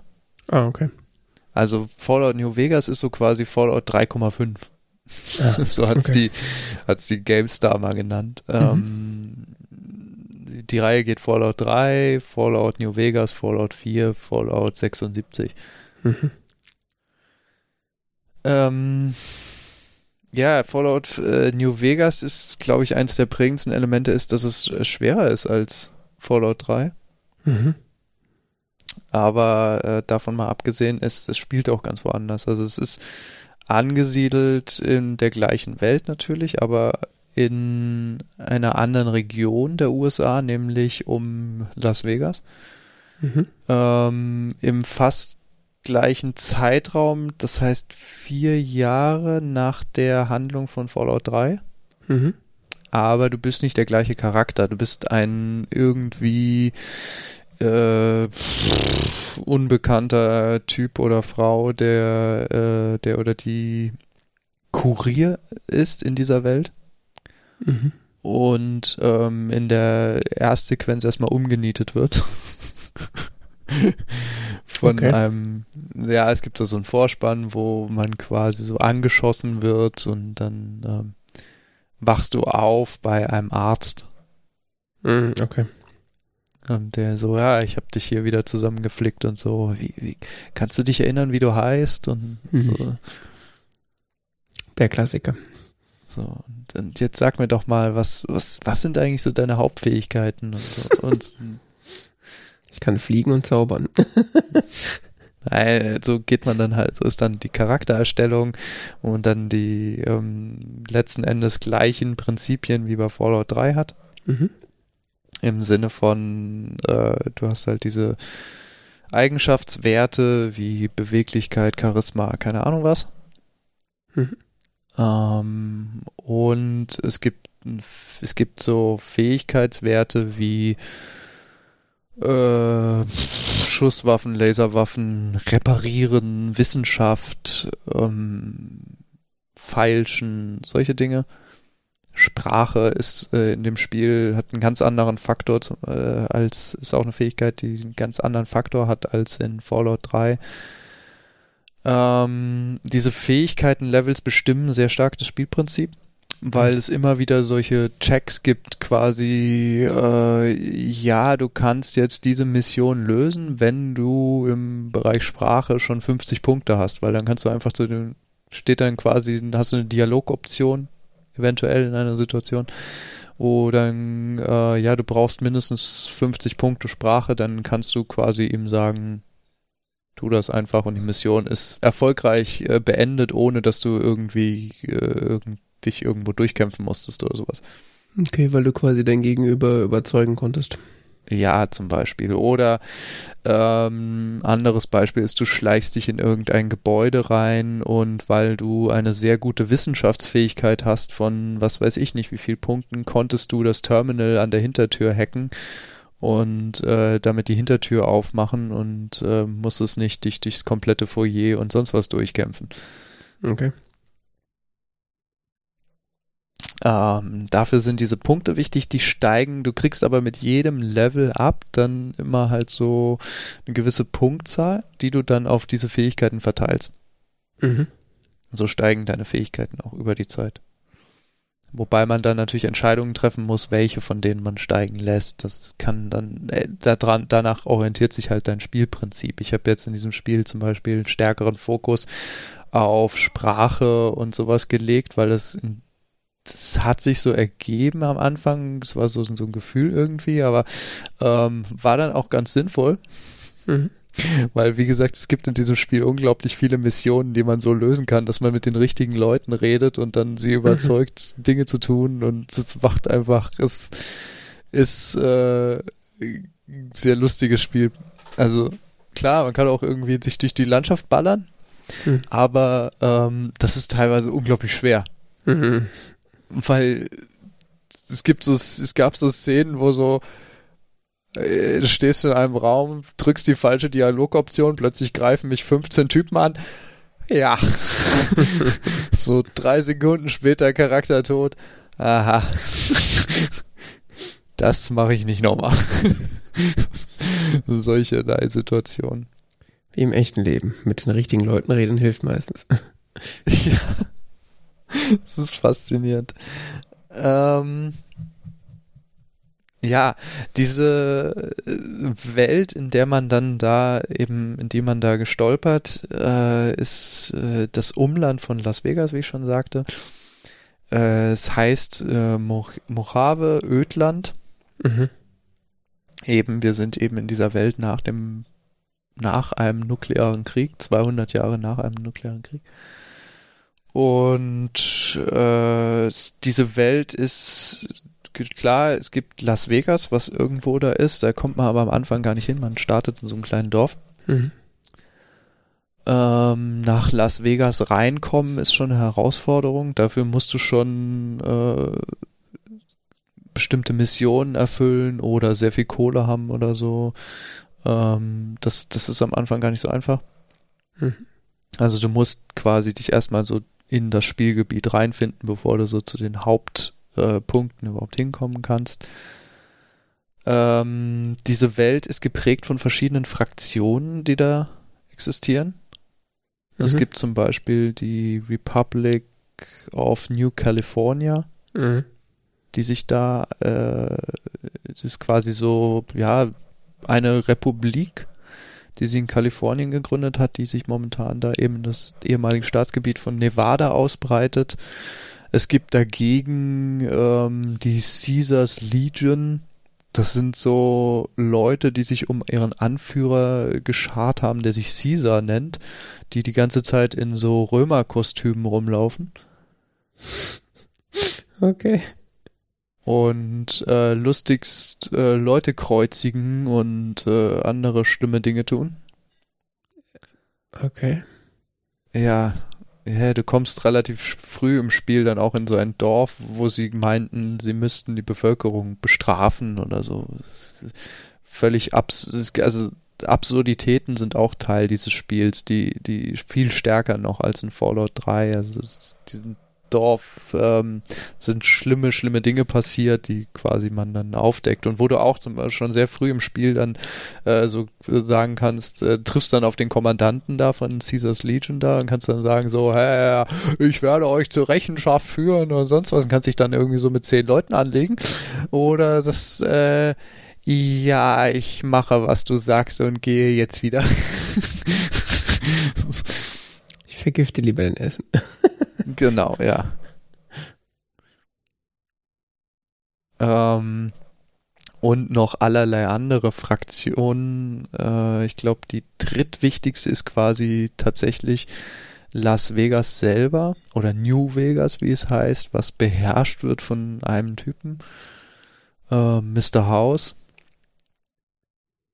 Ähm, ja, das sind so die drei relevanten Fraktionen. Es gibt noch ein paar mehr. Im Laufe des Spiels wird es relativ wichtig, wie man zu den einzelnen Fraktionen steht. Also es ist ein tatsächlich interessantes Spielmerkmal, was es so in, ähm, in Fallout 3 nicht gibt. Mhm. Du wirst, hast immer ein bestimmtes Standing zu jeder von diesen Fraktionen. Nicht nur diesen drei, sondern es gibt noch viel mehr. Es gibt, keine Ahnung, acht Stück oder so. Die anderen sind aber jetzt nicht so wichtig für die Hauptstory. Ähm, die, also sind nicht, sind nicht die, die Dominanten, sind für die Hauptstory schon wichtig. Du lernst sie alle irgendwann kennen, aber ähm, äh, sie sind nicht die Dominanten in dieser Welt. Ähm, du musst teilweise dir ein gutes Standing bei bestimmten Fraktionen erwerben. Mhm. Es gibt aber auch bestimmte Stellen, wo du dann quasi damit wiederum ein schlechtes Standing bei einer anderen Fraktion erwirbst. Mhm. Was wiederum bedeuten kann, dass es für dich sehr schwierig wird, bestimmte Gebiete aufzusuchen. Mhm. Weil dich zum Beispiel, äh, ich bin jetzt momentan nicht so sonderlich beliebt bei Caesars Legion. Okay. Das heißt, es laufen so Killerkommandos durch den Teil der Welt, die die ganze Zeit nach mir suchen. Hm. Und die sind verdammt stark. Hm. Was gut ist für Killerkommandos. Ja, die haben mich schon ein paar Mal jetzt äh, erwischt. Okay. Wenn du im falschen Teil der Welt dich rumtreibst. Also ich bin halt an einer bestimmten Stelle in der Hauptstory, wo, wo, wo du halt dann so irgendwann eine Entscheidung getroffen hast in eine Richtung. Ähm, und dann verfolgen dich halt die jeweils anderen. Mhm. Ähm, ja, es ist ein interessantes Spiel. Es ist vom Schwierigkeitsgrad auch knackiger als Fallout 3. Also Fallout 3 hatte ich das Gefühl, ich kann einfach so, war vielleicht so die ersten paar Schritte noch so, ja, uh, da ist ein gefährlicher Skorpion, sonst was. Es hat sich aber relativ schnell ergeben, dass äh, die mir nicht mehr so wirklich was konnten. Mhm. Bei Fallout New Vegas ist es tatsächlich so, dass ich ja jetzt Level 20 bin und immer noch regelmäßig draufgehe. okay. weil irgendwie so ein Killerkommando vorbeikam oder so und man muss wirklich aufpassen, weil es teilweise dann sehr viele, sehr starke Gegner plötzlich einem gegenüberstehen und nicht so ein Schuss und der ist weg, sondern äh, obwohl ich einen guten Waffenskill habe und äh, eine gute Waffe und sonst was, die, die mich trotzdem platt macht. Weil ich eine beschissene Rüstung habe und hm. sonst was. Auch so ein Ding, äh, Ding, was lange kritisiert wurde an dem Spiel, dass man sehr lange braucht, bis man vernünftige Rüstung findet. Mhm. Äh, die dann auch noch sehr selten sind, die dann genauso wie in Fallout 3 kaputt gehen. Mhm. Reparaturen sind aber sehr viel teurer als in Fallout 3. Ähm, das ist tatsächlich schwierig dann. Okay. Also gute Rüstungen zum Beispiel finden, die tatsächlich relevant schützen, kann eine Herausforderung sein, gerade am Anfang. Irgendwann ergibt sich das dann, aber ganz so am Anfang. Ähm, was wollte ich noch sagen? Ja, so vom Prinzip her funktioniert sehr vieles ähnlich wie in Fallout 3 und auch damit auch wie in Oblivion oder wie in Skyrim. Es gibt was, was interessant ist, was es in Fallout 3 nicht gab, ist, man kann tatsächlich mehr Dinge herstellen. Mhm. Es gibt zum Beispiel an so Lagerfeuern kann man so Sachen zusammenbrauen. Mhm. Wie bei Zelda. Ja, ja, vom Prinzip her wie bei Zelda, ja. Okay. Bloß dass die Sachen, die du dafür brauchst, seltener sind. Aber okay. ja. Und dass du es nicht machen musst. Also sind. Bei Zelda musst du ja, Breath of the Wild musst du ja tatsächlich regelmäßig die Gerichte kochen und sowas, damit du irgendwie was zum Heilen hast. Ähm, das musst du hier nicht, es sei denn, du spielst es jetzt wirklich im Hardcore-Modus. Im Hardcore-Modus äh, musst du auch die ganze Zeit Wasser dabei haben und trinken und äh, mhm. äh, Nahrung zu dir nehmen. Sonst stirbst du. Das heißt, es gibt quasi verschiedene Schwierigkeitsmodi, die äh, dann das Spiel entsp entsprechend ändern, mhm. oder was? Ja, ja. Ja, der, dieser Hardcore-Modus ändert nochmal das Spiel komplett. Ja, das, also das ist ja sowieso so ein Prinzip äh, von, von Spiel, also Spiele, die versuchen irgendwie relativ realitätsnah zu sein, äh, in denen man dann aber nicht regelmäßig essen und trinken muss oder schlafen, äh, finde ich dann halt auch immer so ein bisschen schwierig beziehungsweise interessant. Von daher ist das ja dann in dem Hardcore-Modus eigentlich nur äh, konsequent sozusagen. Ja, das ist aber schon dann wirklich hart, also. Mhm. Ich weiß nicht. Für mich wäre es jetzt nichts. Nee, ich wäre wahrscheinlich auch nie, nicht jemand, der das unbedingt. Da hast so du dann auch so Späßchen wie, dass du die Munition was wiegt und äh, dass du Wasser dabei haben musst, dass du Essen dabei haben musst. Essen weiß ich jetzt gar nicht, aber Wasser auf jeden Fall. Dass die Stimpacks, die dich sonst heilen, ähm, dich nur noch begrenzte Zeit heilen. Das gleiche gilt für äh, Verstrahlungsheilung und sowas. Das ist hm. alles. Ähm, Ähm, ja.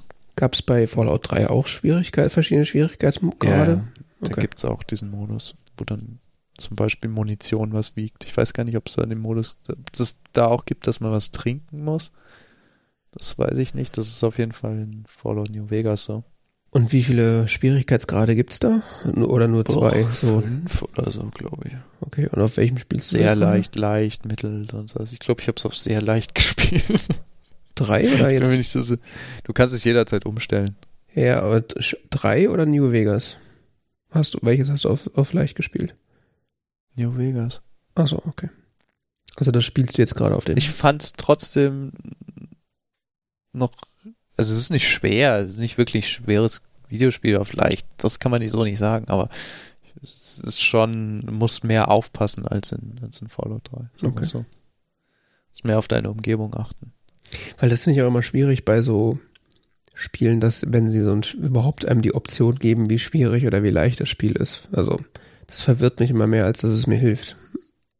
Ja, vor allen Dingen bei Fallout 3 konntest du, also du kannst bei, sowohl bei Fallout 3 als auch bei Fallout New Vegas den Schwierigkeitsgrad jederzeit wechseln. Mhm. Bei Fallout 3 ist es so, dass du tatsächlich, wenn du einen niedrigeren Schwierigkeitsgrad wählst, kriegst du auch weniger Experience Points. Okay. Wenn du einen Gegner dann ummorkst. Gut, ist ja an sich irgendwie fair, verstehe ich. Ich, also, ich weiß halt nicht, ich finde halt Schwierigkeitsgrade immer, also klar, die können halt, äh, die Gegner können halt entsprechend, also klar, es gibt erfahrene und es gibt unerfahrene Spieler, da jeder braucht halt irgendwie so sein Level, dass er mit dem Spiel klarkommt. Mhm. Aber ich fühle mich dann immer so ein bisschen schlecht, wenn ich aufs, wenn ich sowas auf leicht spielen würde, beziehungsweise verarscht, wenn ich aus schwer spiele. Also jetzt zum Beispiel bei Ghost of Tsushima, das habe ich jetzt auf dem auf dem schweren Modus gespielt, also eins unter dem, also beziehungsweise ab, ab einer, ich habe es erst auf Mittel gespielt und dann habe ich es irgendwann schwerer gestellt, weil ich irgendwann besser wurde, als das Spiel, also das ist noch, äh, das Spiel hat dann irgendwann, war mir irgendwann zu leicht und ist dann, ist dann, habe ich es hochgestellt. Aber es gibt auch noch einen schwereren Modus, wo du quasi mit einem Schlag tot bist. Was aber unfair ist, weil ähm, deine Gegner, also wenn du gegen so einen Boss kämpfst, dem musst du trotzdem irgendwie 15 Mal das Schwert irgendwie durch den Körper ziehen, bis er tot ist. Äh, es ist halt so, du kämpfst ja nicht gegen, gegen übermächtige Wesen, sondern es sind ja auch nur Menschen im Spiel. Von daher, ähm, also höhere Schwierigkeitsgrade oder andere Schwierigkeitsgrade finde ich, kann ich schon grundsätzlich äh, verstehen. Aber es muss, ich finde, es muss halt irgendwie fair bleiben. Also, sonst macht es irgendwie keinen Spaß. Also zum Beispiel, ich hätte, also ich hätte zum Beispiel Interesse daran, Ghost of Tsushima nochmal zu spielen auf so einem asozial schweren Modus. da, da kann es auch dann ruhig sein, dass ich mit einem Schlag getötet werde, aber dann müssen die Gegner auch mit einem Schlag äh, tötbar sein, sozusagen. Mhm. Dann wird es nämlich wieder interessant, weil wenn du den ersten Schlag schaffst, äh, hast du es ja schon geschafft. Also das ist halt ja, so eine ganz andere Dynamik dann. Finde ich sowieso bei so Spielen, äh, warum müssen bei so Kampfspielen oder bei Spielen, die Kampfhandlung voraussetzen oder enthalten, warum, also wenn die, ja, Rüstung ist ja das eine, aber wenn du jemanden irgendwie mit Schwert volle Möhre eins überziehst oder halt also, jemanden mit einem Blaster abschießt oder sowas, ist die Wahrscheinlichkeit, dass es, egal mit welcher Rüstung überlebt, eigentlich gleich null. Ja, ich hatte so bei Fallout New Vegas das Gefühl, dass wenn dir, also wenn du einem Gegner begegnest, dann ist es schon relativ fair, so, dem musst dich schon ein paar Mal gegenseitig treffen, aber wenn der dich ein paar Mal trifft, bist du auch hin. Mhm. Ähm, genauso wie du den ein paar Mal treffen musst, also je nachdem, was für Rüstung die tragen. Okay. Ähm, wohingegen ich das Gefühl habe, wenn du einer ganzen Gruppe begegnest, dann hast du wirklich ein Problem. Ja gut, das ist ja dann aber auch realistisch. Also das, da kann ich ja äh, schon. Es sei denn, du kannst die dann halt so zertreiben, dass oder dich verstecken oder so. Das ist dann auch ein relevanter Spielfaktor, dass du irgendwo in Deckung gehst. Mhm. Das tun auch deine Gegenüber in gewissem Maße. Ja, eben. Wenn sie mal nicht gerade irgendwo wieder mal hängen bleiben oder so oder in der Landschaft stehen bleiben und die Wand anstarren oder so.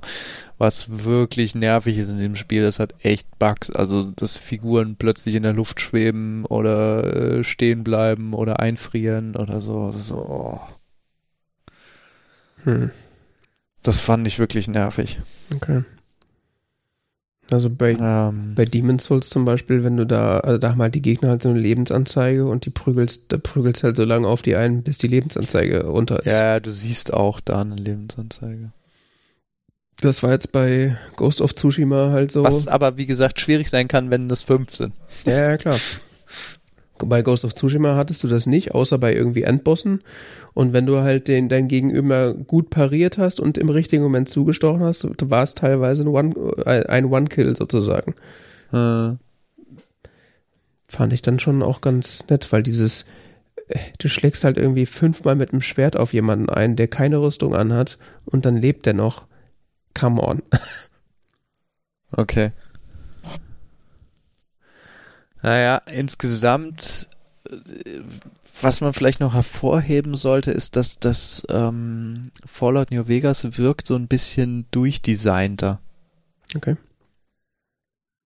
Es mag auch daran liegen, dass es nicht von Bethesda selber ist, sondern von Obsidian mhm. im Auftrag von Bethesda. Okay. Ähm, es, ist, es ist sehr ähnlich, also benutzt ja auch die gleiche Engine und so.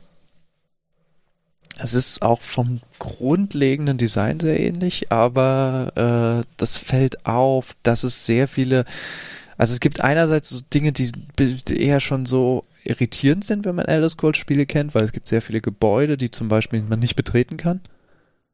Mhm. Ähm, wirklich sehr viele. Okay. Ähm, auf der anderen Seite wirken die Landschaften, Gebäude und sonst was, die man betreten kann, dann durchdesignter. Hm. Also nicht so generisch, sondern mehr so, ja, das hat jetzt jemand sehr genau da so platziert. Hm.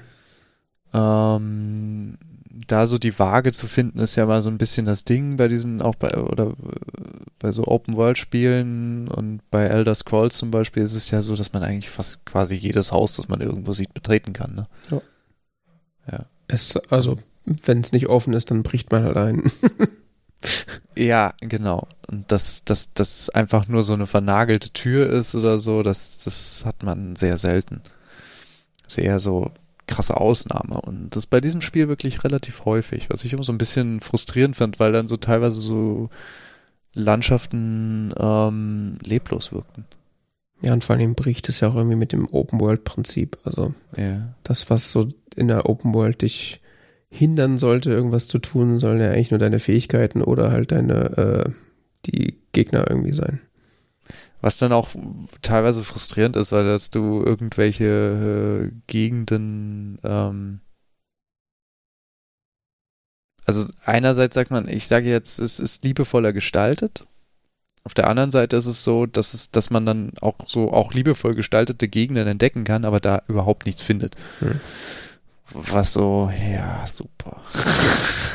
Ja. Schwierig. Ähm,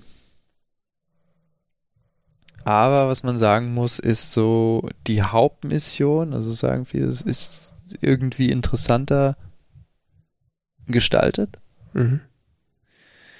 ähm, weil du halt äh, dieses sehr komplexe Spiel dieser verschiedenen Fraktionen zueinander hast, Mhm. ähm, wo du bestimmte Allianzen schließt und, und andere und andere verwirfst und ähm, quasi auch rumgeschickt wirst von durch zu diesen verschiedenen Fraktionen und jede ist dann natürlich noch mal irgendwie so mit einer Questlinie verbunden und Mhm. so und innerhalb derer kannst du dann auch wiederum Entscheidungen treffen, die eventuell später dazu führen, dass du eine andere Questlinie nicht so abschließen kannst, wie du vielleicht möchtest, weil dieses da verbaut hast oder so.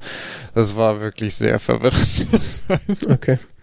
so, oh, ich finde das ja schon cool, das jetzt so zu lösen, aber dann nochmal nachlesen, ah, wenn ich das mache, kann ich jetzt äh, zwei Missionen später in der Hauptstory das nicht mehr machen. Ah, scheiße. Gut, das war dann natürlich mit Vorwissen, aber ja. Ähm, Ah, finde ich aber gut, wenn es dann quasi dein, dein Handeln auch wirklich Auswirkungen hat. Also, ja, ja, ja, ja, das hat das definitiv. ich finde es ja Ähm, nichts Nervigeres, als wenn du einfach, äh, alle, ist eigentlich egal, was du tust, das Spiel geht so oder so aus. Ja, das tut es in dem Falle auch, ähm, aber auf unterschiedliche Art und Weise.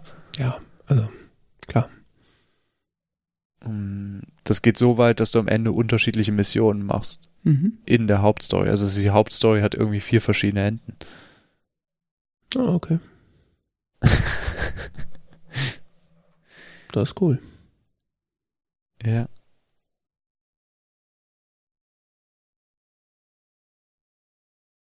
Ja, es ist insgesamt fühlt es sich ein bisschen fühlt sich so die Story ähm, wie sagt man Ausgereifter.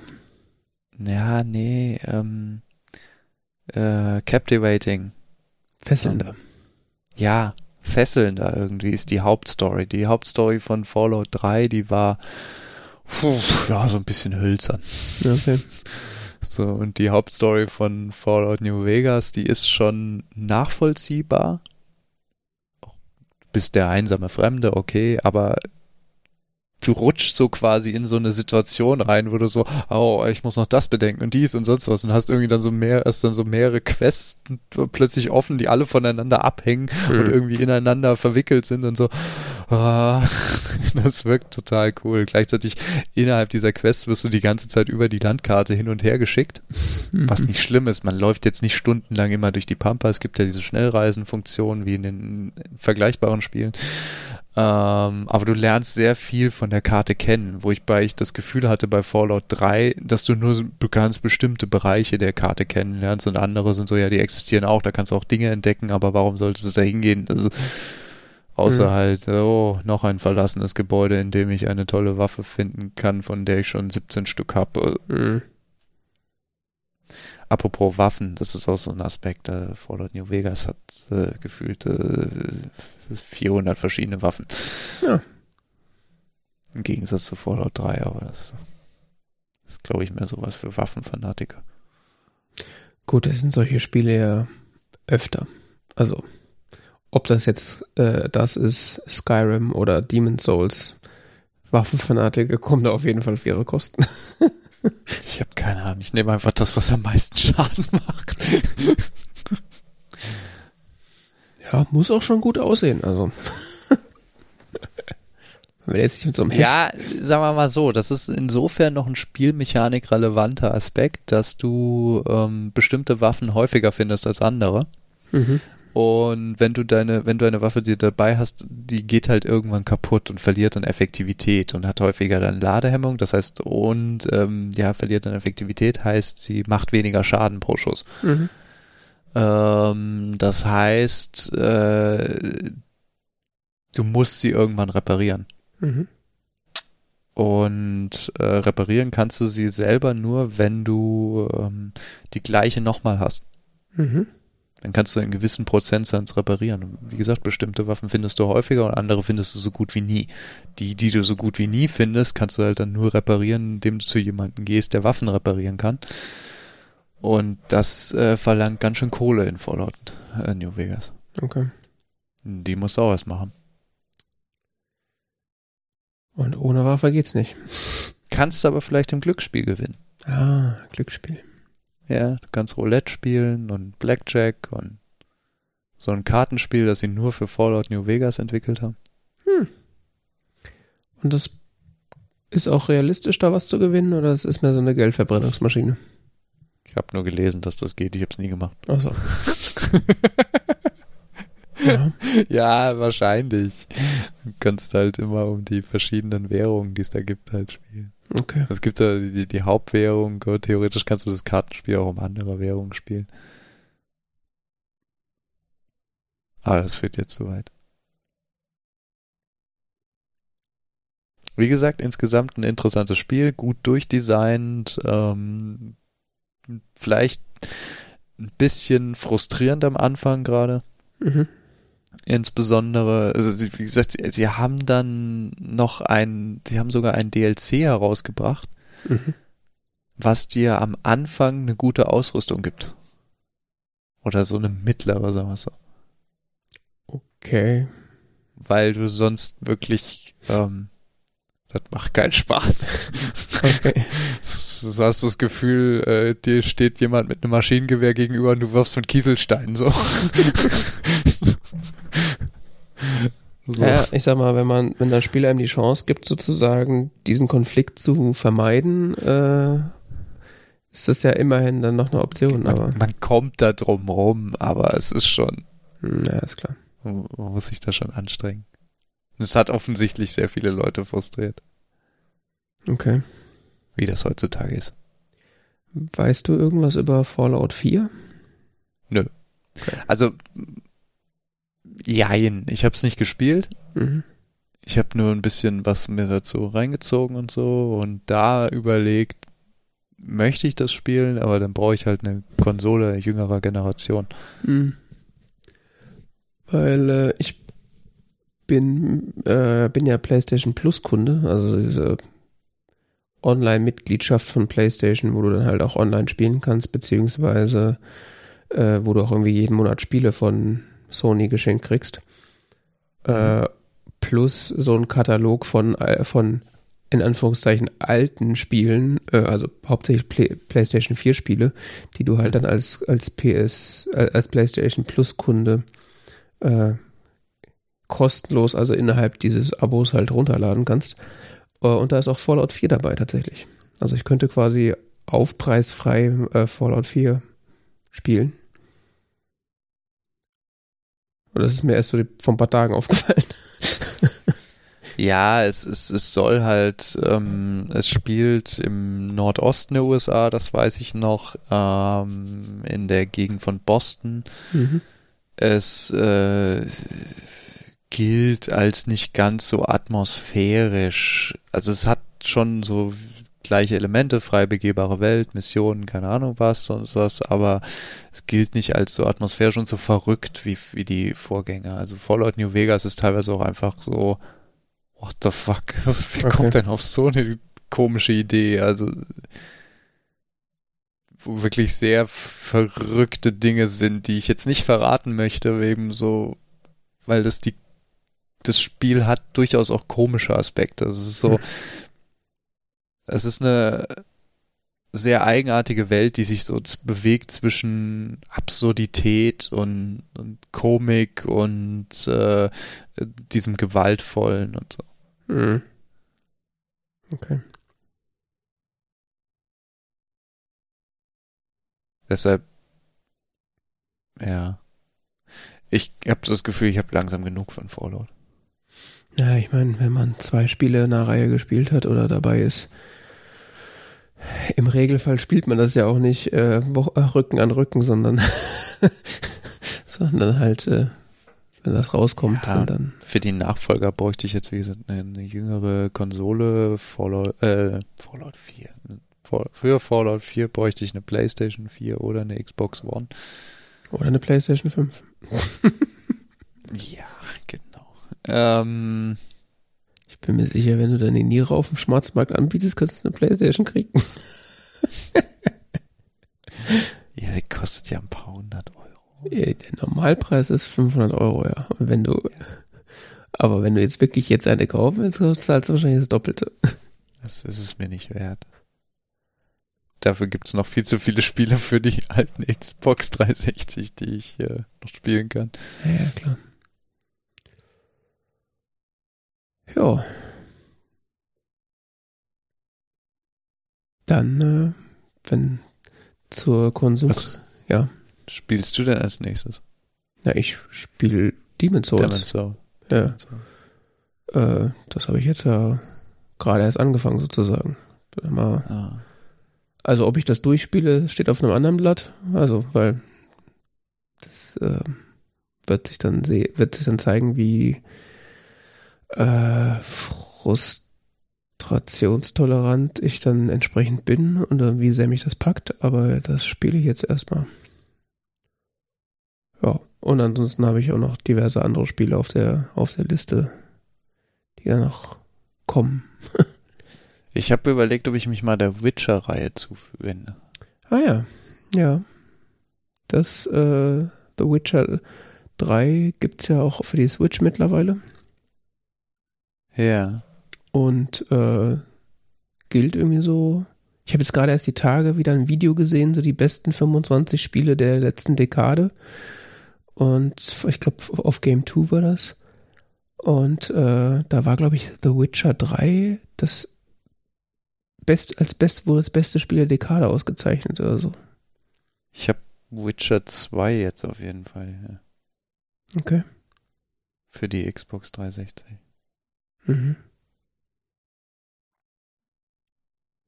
Ich dachte, Ja. mit dem fängt man mal an. Ja, Witcher ich, 1 soll, glaube ich, nicht so gut sein, wenn ich das richtig verstanden habe. Ja. Ich wüsste auch nicht, wo ich ein Endgerät dafür habe.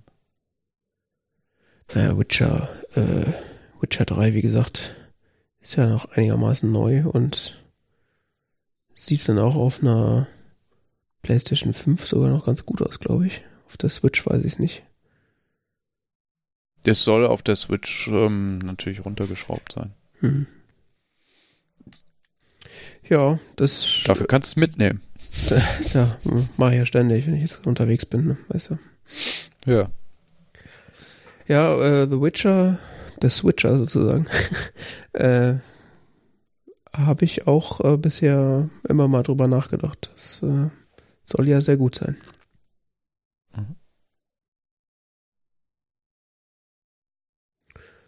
Ja, müssen wir da mal, mal gucken.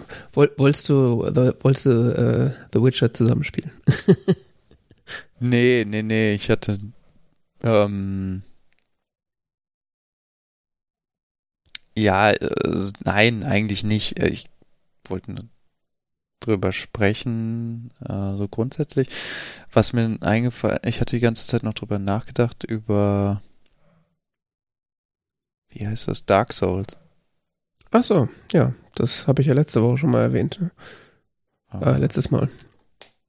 Ja, Dark Souls 1 Remastered, das gibt's ja gar oder die normale Version, was auch immer, gibt's ja bestimmt für eine deiner Konsolen. Die normale Version gibt's für die Xbox. Ja. Mhm. Das fände ich witzig, wenn du spielst. Dann spiele ich Demon's Souls und du spielst Dark Souls. Das ist dann, können wir uns dann nächste Woche zu Fluchen wieder treffen. Ich sage immer nächste Woche, nächstes Mal. Ja, für äh, die Switch gibt's es. es gibt Dark Souls, 1 für die Switch. Remastered. Ach du Scheiße, okay. Ja, warum nicht? Also, Dark Souls 1, da habe ich, wie gesagt, jetzt auch schon ein Let's Play geguckt, das äh, ist wie Demon Souls. Ähnlich. Ja, das muss ich mir noch überlegen. Was kostet denn? Ach, die kosten die alle, die kosten alle so 5 Euro, 10 Euro oder so. Echt? Also im PlayStation Online Store zahlst du, glaube ich, für äh, die äh, Dark Souls Remastered irgendwie nochmal ordentliche 35 Euro oder so. Aber das ist halt online, ne? Ja, ich, ich sage jetzt auch nicht remastered für die Switch, äh, das weiß ich nicht. Ähm, 59 Euro. Ja. ähm, Ja, das finde ich, finde ich witzig. gibt's hier teilweise schon für 40 oder 30 gebraucht. Aber ähm, für die Xbox 360 gab's das Original relativ günstig. Hm. Ich weiß nicht, ob so ein Spiel so für mich geeignet ist. Hast du schon mal, also hast du ja mal dazu ein Let's Play angeguckt? Nö. Das würde ich vielleicht mal machen. Jetzt nur deinen Berichten zugehört. Ja. War ja alles Lobpreis, super easy, gar kein Problem. ja, äh, ich kann zu Dark Souls, außer dass ich halt ein bisschen Let's Play gesehen habe, nicht viel sagen. Also das soll halt nochmal das Spiel- und Kampfprinzip nochmal ein bisschen erweitert haben, aber inwieweit und so, keine Ahnung. Mhm. Also ich habe halt gesehen, dass so sehr viele Elemente, auch, auch äh, von der von der Handlung und von den von den Level, vom Leveldesign sind halt in Dark Souls übernommen worden, die es auch in Demon's Souls schon gibt. Also da gibt's halt auch so diese Burgenromantik, wo dann die Drachen äh, dich bei deinem Voranschreiten belästigen und so. Also das ist da auch entsprechend drin. Ja, ist halt, hat halt auch alles so eine gewisse Ästhetik, die man irgendwie mögen muss. Es ist halt immer so ein bisschen äh, ins Absurde eklig teilweise. Also gibt's halt, also ekelhaft im Sinne von, es sind halt einfach fiese Gegner teilweise echt dabei. Also das ist halt nicht so, so, äh, für mich als, als Nintendo-Kind ist das schon, schon eine andere Welt. Aber Ja, auch so irgendwie einfach faszinierend. war jetzt sowas wie Ocarina of Time auch nicht. Ja, aber ich sag mal, das Schlimmste war halt die hässliche Fratze von Ganondorf. Das hat mich so frustriert. Ich habe dies mit diesem Energiebällen zurückschlagen nie hingekriegt. Ich weiß gar nicht, ob ich so weit gekommen bin. Keine Ahnung. Aber das kann man ja demnächst auch wieder spielen. Gibt's ja jetzt äh, Nintendo Switch Online extra Upgrade-Gedöns, wo dann Ja, Ocarina of Time und spielen scharf, ich weiß. Hast du schon bestellt oder was? Äh, wie bestellt? Nee, ist das so ein Äh, Online? Bist du ein Nintendo Switch Online-Kunde oder ich bin Basis-Online-Kunde, ja. Basis? Ja, das ist ja, war ja irgendwie für 20er im Jahr, konntest du da so ein paar NES oder Super Nintendo-Titel zocken und halt online spielen. Mhm. Was ich da ein paar Mal gemacht habe. Und jetzt kannst du dieses Upgrade da irgendwie noch kaufen und dann kriegst du jetzt demnächst da irgendwie die Nintendo 64-Spiele noch dazu. Hm. Aber Ja, ich hab's auch gesehen. vielleicht hole ich auch einfach den Nintendo 64 aus dem Keller. ich habe nur keinen ordentlichen Controller mehr. Den hat niemand. Das ist das Problem. Also in Japan kannst du quasi nicht spucken, ohne perfekt restaurierte Nintendo 64 Controller zu kaufen oder Neuware, wo auch immer die herkommen. Und hier ist so alle so, ja, keiner der Knöpfe geht mehr. Ich hatte mal vor mehreren Jahren auch so nach Nintendo N64 ähm, Controllern gesucht und es Mhm. war immer so, ja, also der Analogstick ist ein bisschen ausgeleiert, ansonsten geht er. Ja, das ist ja so Genau das wollte ich ja ersetzen. richtig. Also wir hatten äh, eine, eine ein N64 mit drei Controllern dran, weil wir halt immer zu dritt gespielt haben. Viele Mhm. Spiele. Und man merkt halt genau, wer, wer, welcher Controller am meisten benutzt wird, aber keiner von denen ist mehr einwandfrei. Die sind alle, alle sind irgendwo an irgendeiner Stelle durchgenudelt. Ja. Das ist einfach, ich sag nur, damals im AV-Markt am Super Nintendo stand, den Control, der hätte auch einfach ohne Controller spielen können. Die, diese ausgenudelte Knüppel völlig nutzlos. Das war die Ja. schlechteste Werbung für einen Nintendo 64 überhaupt. Hier, spiel das Spiel. Ja, aber ich kann die Figur nicht bewegen, ist doch egal. Deshalb ist man ja auf die andere Seite gegangen, hat Playstation gespielt. Ja, da, das, die hatten das Problem nicht, interessanterweise. Nee. Aber die hatten halt auch andere Spiele. Ja. Das war der Trick, weil man im AV-Markt die guten, die guten Nintendo-Spiele nicht spielen konnte, musste man eine Konsole kaufen. weil die Playstation-Spiele konntest du ja so spielen. oh Gott. Okay. Yes. Das literarische Duett.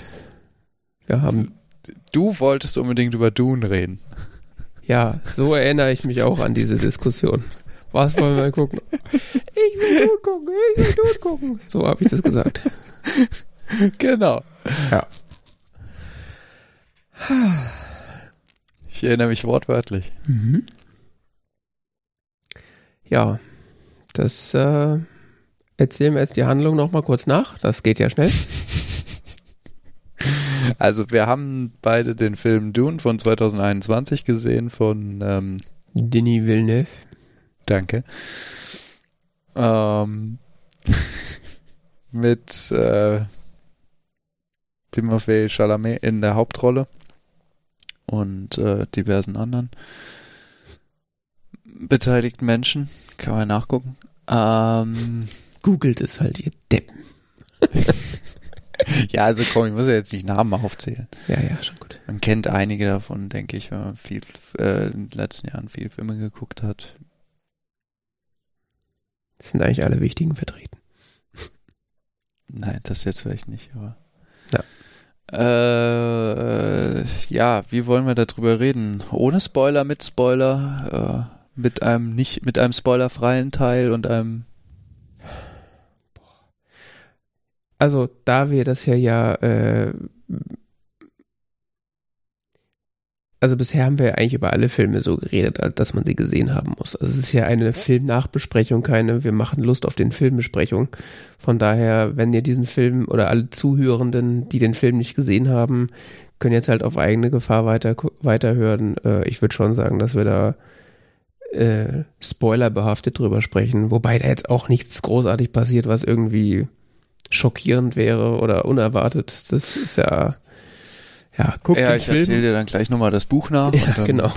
Äh, guckt den Film, wenn, und dann könnt ihr das nachhören hier oder guckt den Film nicht und hört uns trotzdem zu, das ist dann eure Schuld.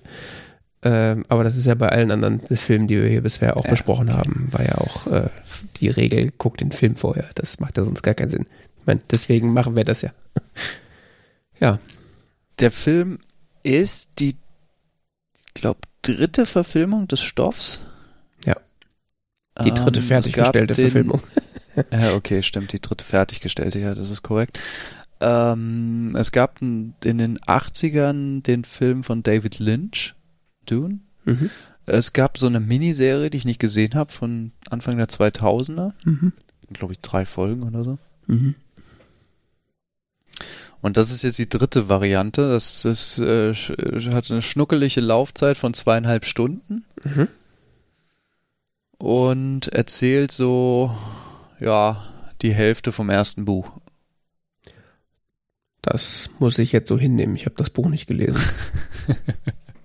das Buch äh, ist äh, die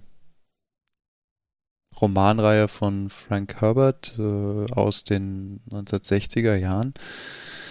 Äh, das erste heißt auch einfach Dune. Ja, ich meine, das Filmplakat sagt es ja schon. Der, die Überschrift zu dem Film heißt It, oder lautet It Begins. Und äh, in irgendwelchen, ich habe es nicht gesehen, aber in irgendwelchen Reviews hieß es auch, dass irgendwie im Vorspann irgendwie steht, dass es Part One ist oder so. Also es ist ganz klar angelegt, dass das ein Zweiteiler ist, mindestens. Mhm. Ja.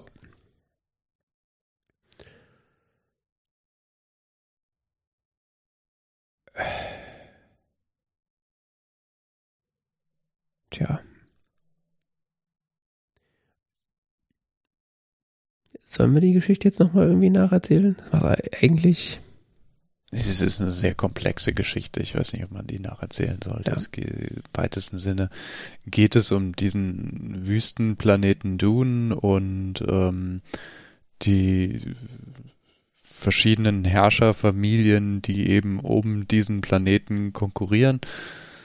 Äh, Im Kern hier die äh, Harkonnens und die Atreides die äh, Hauptfigur des Buches sowie des Films ist Paul Atreides, der ist der jüngste Thronfolger, sag ich mal, im Haus Atreides.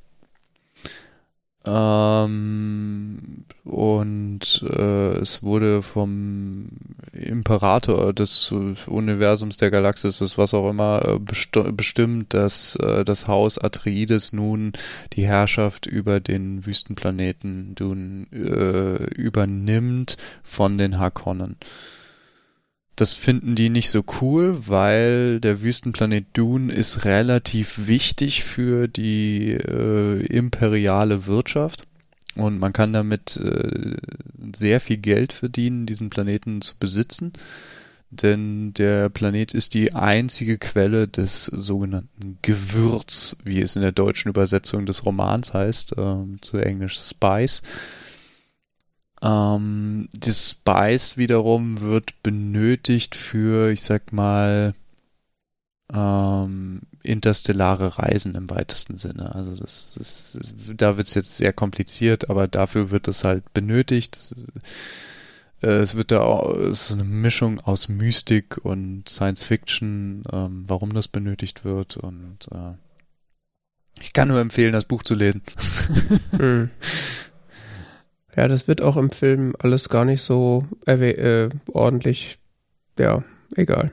Also, ich habe zwar das Buch nicht gelesen, aber diversen quasi diverse Sekundärliteratur und auch äh, vorbereitende Literatur sozusagen davor konsumiert, um den Film, weil es halt auch quasi empfohlen wird, sich mit dem Thema vorher auseinanderzusetzen, um die komplexe Story zu verstehen. ähm, so wie wenn du eine Oper siehst. Du musst ja erstmal vorher so ein Begleitheft durchlesen. Sozusagen, ja. ähm, und ich habe das Gefühl, ich bin besser informiert als der Film den äh, uninformierten Rezipienten informiert. Also zum Beispiel war, also die, diese Welt, die ja, äh, ja, fast schon technologielos erscheint im Verhältnis zu dem, was man jetzt von der Zukunft erwarten würde. Äh, ja, also was man zum Universum vielleicht sagen muss, es spielt im Jahr 10.000 Appes. Mhm. Ähm, und das wird tatsächlich gedacht als die Zukunft der Menschheit. Also in dieser Welt ist die Menschheit tatsächlich irgendwann in das Universum ähm, gegangen und hat andere Planeten kolonialisiert und sonst was und auch ähm, eine Familie wie die Atreides führt ihre Vorfahren bis hin in die Antike auf der Erde zurück. Okay. Ja. Also, auch, auch das kam im Film nicht rüber. Nein, das wurde im Film auch nicht erwähnt, aber das, das ist äh, nur um mal so einen, so einen kleinen Eindruck dazu zu geben, wie gewaltig diese Welt gedacht ist. Mhm. Ja. Das kommt auch im Buch nicht unbedingt rüber, aber soweit ich weiß, in den gefühlten 27 anderen Büchern. Okay. Ja. Ähm. Im Grunde hast du jetzt schon den halben Film äh, erzählt. Also dann können wir den Rest auch noch schnell fertig machen. Also der, das äh, Haus Atreides übernimmt halt den, den Wüstenplanet, der ja tatsächlich Arrakis heißt. Äh, Ach, stimmt, natürlich, ja, klar. Und äh, von den Harkonnen und ähm, ja, auf dem Wissen, auf dem Planet selber stellen sie dann halt fest, dass die Hinterlassenschaften der Hakon äh, von sagen wir mal, minderer Qualität sind, sodass der, die Produktion des Spice erstmal auf äh, verringerter Produktionsstärke stattfinden muss ähm, und äh, ja, äh, effektiv findet dann ein kein Putsch statt, aber die äh, das Haus Hakon hat sich anscheinend nicht damit abgefunden, äh, dass sie jetzt diesen Planeten los sind und äh, entführen, äh, wie heißt der, Leto, Leo, Lito, Atrides. Ähm, und ja, holen sich den Planeten sozusagen zurück. äh, wo ich dann schon mal erstmal völlig am Ende war, weil, hä, was ist hier jetzt los? Also, warum? Das ist echt total verwirrend, der Film. Ich frage mich, wie man den Film versteht, wenn man das Buch nicht kennt. Das ist wirklich echt interessant. Also ich habe dann durch äh, Recherche und auch äh, Vorinformationen scheint das wohl so ein Komplett zu sein, in, wo der Imperator auch mit drin hängt. Ich könnte es jetzt auflösen, aber. Ja, mach am Ende. Äh, ja, die Harkonnen holen sich den Planeten zurück. Äh, äh, Paul und seine Mutter, die übrigens eine Bene Gesserit ist, äh, Ja, das wird noch viel komplizierter. Eine, eine Hexengemeinschaft, die äh, den, die den Die? Ass, was? Die, die machen was? Äh, die äh, lenken das Geschick der Menschheit im Hintergrund. Und wie?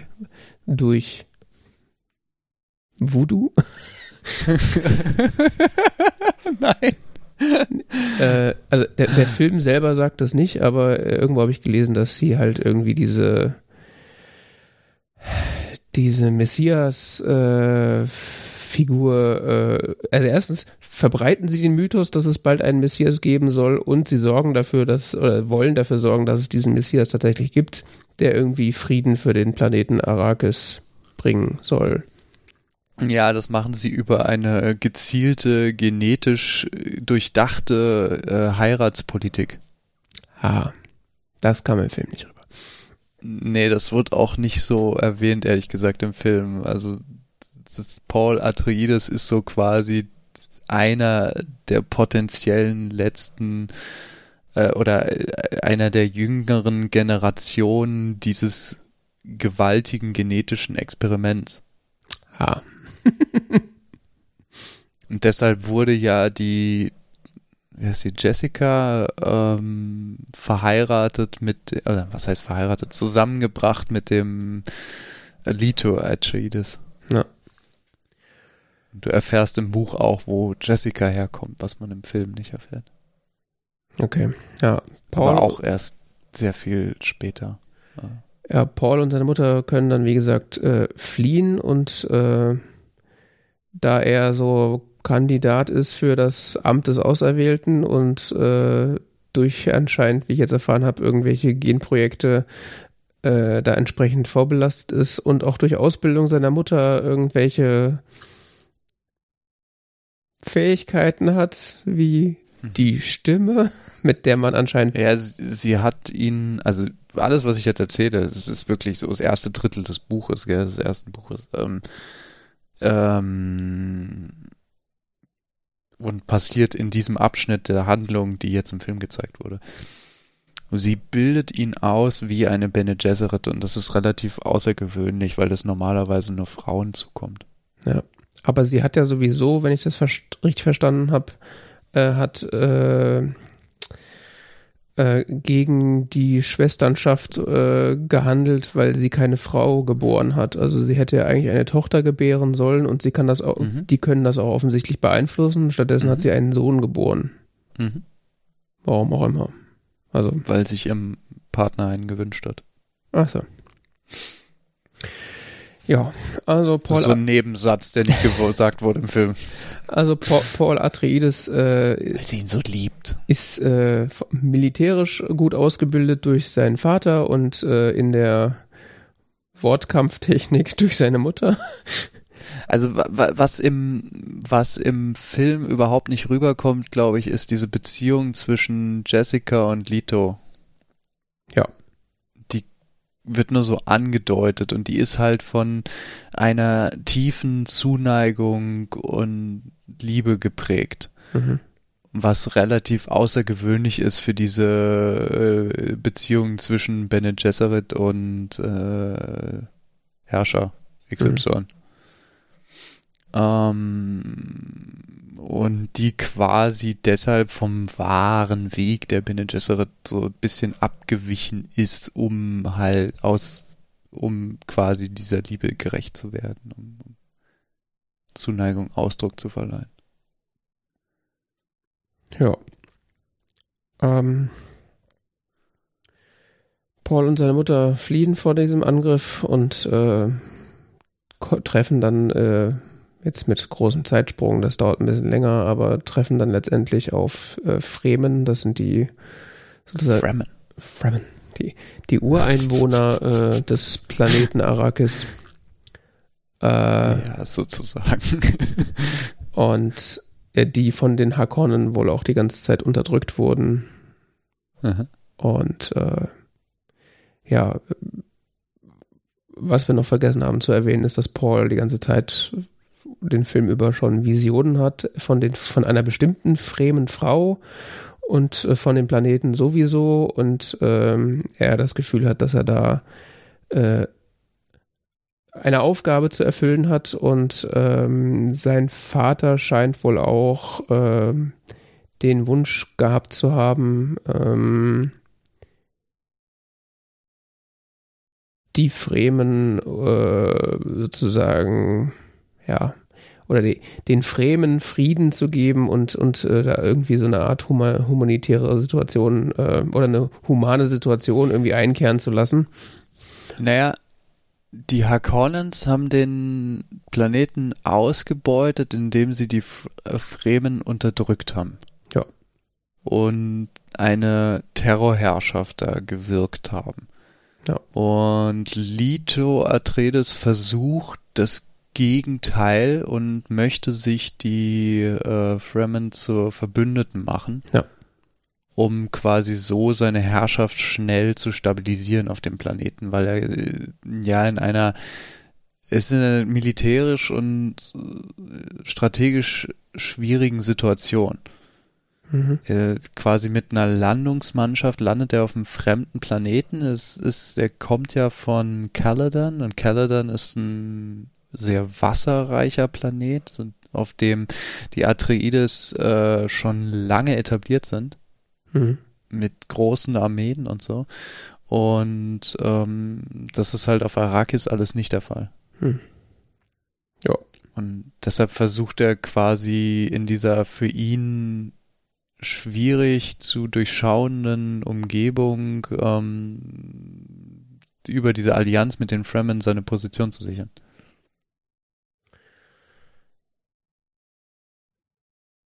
Ja. Paul hat auf jeden Fall verinnerlicht, was sein Vater ursprünglich vorhatte und äh, kombiniert das dann anscheinend mit seiner mit seiner Vision, die er hat äh, und äh, stellt sich dann in, an dem Punkt, äh, wo sie auf die, wo er und seine Mutter die Fremen dann treffen, äh, gegen seine Mutter, die ja eigentlich möchte, dass, dass sie von dem Planeten wieder weggebracht werden.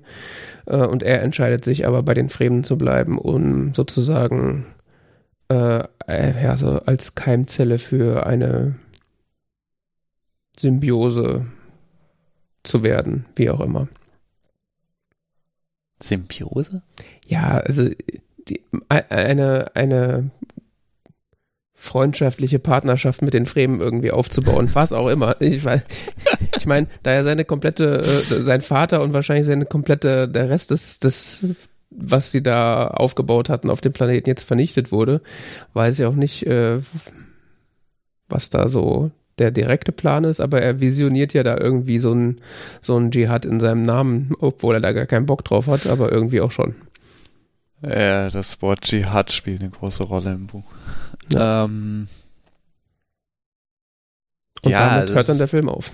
Es ist ein schwieriges, es ist schwierig, weil dieses, Buch fand ich, als ich es gelesen habe, dachte ich, es ist unglaublich schwierig zu verfilmen, weil eben du hast diese komplexe Gesellschaft, mhm. du hast diese komplexe Charaktere Zusammenstellung und du hast ähm, gefühlt nur inneren Monolog. Ja. Mhm. Also, dass die mal wirklich Gespräche führen, das ist eher selten. So, es gibt sehr, sehr viel so Mystik und was die einzelnen Figuren jetzt gerade denken und so. Das, das nimmt unglaublich viel Raum ein. Ich habe selten ein Buch gelesen, wo das so gewichtig war. Und bei dem Film aus den 80ern merkst du das, weil die die ganze Zeit aus dem Off sprechen. Mhm. Das haben sie in dem Film nicht gemacht und haben versucht, diese Mystik und diese auch diese Visionen, die er hat, auszudrücken in so einer Art Traummetapher. Mhm. Ähm, Träume hat er auch im Buch. Mhm. Vor allen Dingen ganz am anderen Anfang. Das verändert sich dann irgendwann in tatsächlich auch so Tagesvisionen und so. Okay. Aber da wird's dann, ich glaube, da würde ich jetzt Dinge vom zweiten Teil verraten. Okay.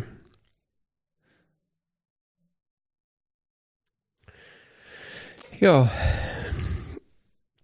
äh, interessant auf jeden Fall. Also, was man dem Film ähm, auf jeden Fall zugute halten muss, ist, äh, wie unfassbar gut er aussieht.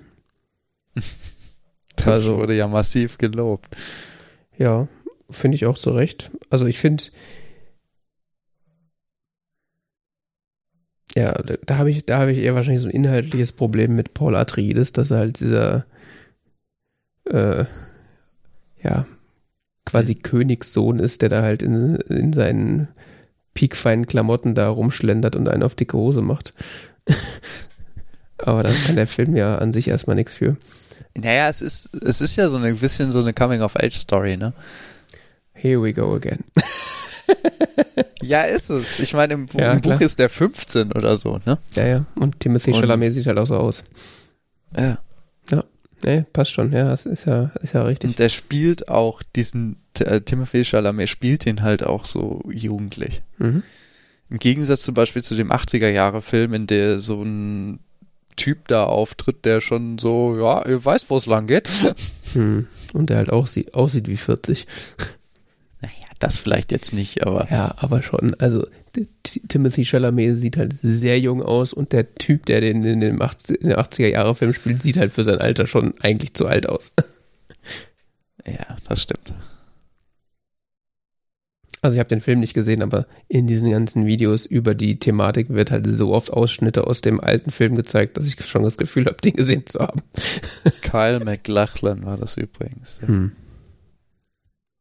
Ein, der Hauptdarsteller aus Twin Peaks, falls das jemand was sagt. Hm. Als junger Mann. Ja, und äh, also ich habe halt, ähm, ich konnte dem Film tatsächlich ganz gut folgen, hätte ich nicht gedacht. Also ich hatte erst gedacht, okay, das wird jetzt so eine absolute Shitshow, da wird jetzt irgendwie versucht, mir in zweieinhalb Stunden irgendwie diese ganze komplexe Geschichte reinzudrücken. Ah. Ähm, wie ich jetzt erfahren habe, haben, haben sie ja auch anscheinend viel weggelassen, beziehungsweise viel vereinfacht oder nicht erwähnt. Ähm, ja, so wirklich kann man das gar nicht sagen, dass sie Dinge weglassen. Die werden nur nicht so explizit gemacht. Hm. Glaube ich. Also es ist nicht so in your face, sondern ich hatte so das Gefühl, es wird sehr viel so angesprochen, auch auf der visuellen Ebene, teilweise nur so in kleinen, ganz, ganz kleinen Aspekten, ganz kleinen hm. Szenen. Ähm, aber es wird nicht so direkt gesagt. So. Das fand ich sehr geschickt gemacht. Und der andere Aspekt, warum das nicht so komplex wird, das wirkt, ist, glaube ich, dass sie einfach nur die Hälfte des ersten Buches erzählen. Ja, gut. Aber gegen der 80er-Jahre-Film erzählt das komplette erste Buch. Ja, genau. Das wird ihm ja auch sehr oft vorgeworfen, dass er quasi ohne Atempause irgendwie so elend viel Inhalt mhm. durch geprügelt wird und dass man am Ende eigentlich nichts versteht oder dass alles wirr wirkt. Ja, ja, genau. Und am Ende ist es so, was ist hier gerade passiert? Also von daher, das, was der Film mir dargestellt hat, äh, das fand ich eigentlich äh, mengenmäßig handelbar. Äh, und es wird halt viel erzählt äh, durch Zeigen, also Show not Tell. Mhm. Äh, das funktioniert auch sehr gut. Also ich glaube, da kommt auch sehr viel rüber, äh, was gar nicht so explizit gesagt wird. Ich weiß nur nicht, ob jemand, der gar keine Ahnung von der Thematik hat, ob das für Leute, die da sich nicht vorher mit beschäftigt haben, ob das funktioniert, der Film. Ja, das finde ich auch spannend. Also kann ich mir nicht vorstellen, dass jetzt so Leute, keine Ahnung, die so unbedacht ins Kino gehen und sagen, hey, ich habe Bock auf Kino und sich dann da reinsetzen, ohne was davon zu wissen. Äh, also ich würde sagen, da kommt man sich relativ verloren vor. Naja, da muss man schon sehr genau aufpassen. Ansonsten hat man ja immer noch äh, schicke Bilder. Ja, das auf jeden Fall. Allerdings, also das Problem ist halt, äh, wenn man, also selbst wenn man das, was einem da gezeigt wird, alles so ungefähr versteht und die Mechanik und so und, und wie das ineinander greift, erahnt, äh, ah. ohne so ein gewisses Hintergrundwissen kommt einem das dann auch schon irgendwie so ein bisschen dünn vor. Glaube ich. Könnte ich mir vorstellen. Ja. Weil diese, zum Beispiel diese Bene Gesserit-Story, die ich ja selber kaum kenne, aber nur so in Andeutungen, das, was man mhm. da über die lernt, ist halt so eigentlich nix. Das sind so Voodoo-Künstlerinnen. Ja, da sind halt so ein paar schräge Hexen oder Frauen, die irgendwie äh, irgendwas mit einem Messias und das ist vielleicht dieser Paul und keine Ahnung. Aber also, das ist ja wirklich dünn. Und äh, das andere, ähm, was natürlich auch ein Vorteil sein kann, äh, ist natürlich, also der Film fühlt sich, fühlt sich für mich an wie eine große Exposition. Und ich dachte dann so, als er dann vorbei war, so, okay, jetzt kann es losgehen. jetzt haben wir alle, alle so die, äh, die, die ähm, ja, so alles einmal so durcherklärt. Und äh, ja, dann kann jetzt der Inhalt losgehen. Aber dann hört er halt auf. So ging es mir beim Buch. Also das, das, das erzählt wirklich relativ genau bis zu die erste Hälfte des ersten Buches und dann dachte ich so, ja, das ist ja jetzt irgendwie alles ganz interessant hier so, die Welt und keine Ahnung was, aber was, es ist, es wurde so spannend, wo dieser Komplott da anfing. Jetzt hatte ich das Gefühl, das ist im Film auch so. Du warst gerade oder bist gerade sehr verhackstückt. Ich verstehe fast kein Wort, was du sagst. Ich, ich glaube, das, das, also ich, ich erinnere mich, was ich als letztes gesagt habe, äh, wo du dann auch äh, was dazu gesagt hast, ich aber nichts mehr ordentlich verstanden habe, war, dass es äh, eine gute Exposition ist und ähm, dass ich dann extrem Lust hatte auf diese, oder ich war dann bereit, so die, die eigentliche Story, dass die eigentliche Story jetzt anfängt. Ähm, ah, und dann war der Film halt vorbei. Also die, die Grundlage äh, für, für eine darauffolgende Story hat der Film gelegt, aber die kommt jetzt halt erstmal nicht. Hm. Ja, so ist es im Buch auch. Du liest die erste Hälfte und dann ist so, ja, okay. Mhm. in der zweiten Hälfte oder im letzten Drittel oder so wird es dann sehr spannend. Mhm. War ich auch ehrlich gesagt nicht so richtig drauf vorbereitet. Also Passiert auch dann nochmal deutlich mehr Handlung gefühlt als in der ersten Hälfte. Also. Mhm. Die dann zum Beispiel in dem 80er-Jahre-Film kaum wiedergegeben ist. Das ist ganz faszinierend. Mhm. Deshalb bin ich, finde ich spannend, dass sie da zwei Filme draus machen, also mindestens zwei Filme und spannend, wie der zweite wird. Ja, also ich weiß ja quasi nichts, wie die Handlung dann so weitergeht, von daher gespannt bin ich auf jeden Fall. Ist halt auch die Frage, ob man das irgendwie hätte anders machen können, weil ich sag mal, der hat ja schon zweieinhalb Stunden, war ja schon zweieinhalb Stunden lang und äh, so richtig äh, so richtige Längen hatte der ja nicht. Und wenn man da jetzt quasi nochmal den gleichen Film in oder die gleiche Länge nochmal dranhängt, dann bist du ja bei fünf Stunden. Da musst du ja im Zweifelsfall so viel rausschneiden, um das irgendwie auf eine guckbare Länge zu bringen. Von daher, vielleicht wäre das auch äh, irgendwie eine, ein guter Stoff gewesen, um so, äh, so eine, ja, wie so eine Serie, quasi so Game of Thrones-artig, das äh, auszubaldowern. Hm. Ja, ich weiß es nicht, keine Ahnung. Da ich habe ich auch drüber nachgedacht, aber ich glaube, da gibt es dann doch wieder dann zu wenig irgendwie so her an Handlung. Okay. Ja, keine Ahnung. Das. Weil viel mehr Handlung gibt es im Buch nicht, als da dargestellt wird. Ist dann halt die Frage, wie das äh, mit den anderen Büchern aussieht, ob sich das dann so. Nee. Okay. Also zumindest nicht beim zweiten. Da gibt es eher noch weniger Handlung und mehr, äh, was im Kopf stattfindet und so. Das könnte man auch sicher gut in einem Kinofilm inszenieren, aber für eine Serie sehe ich das jetzt nicht. Okay. Mehr so mehrere lange Filme tatsächlich. Okay. Ich persönlich sagen.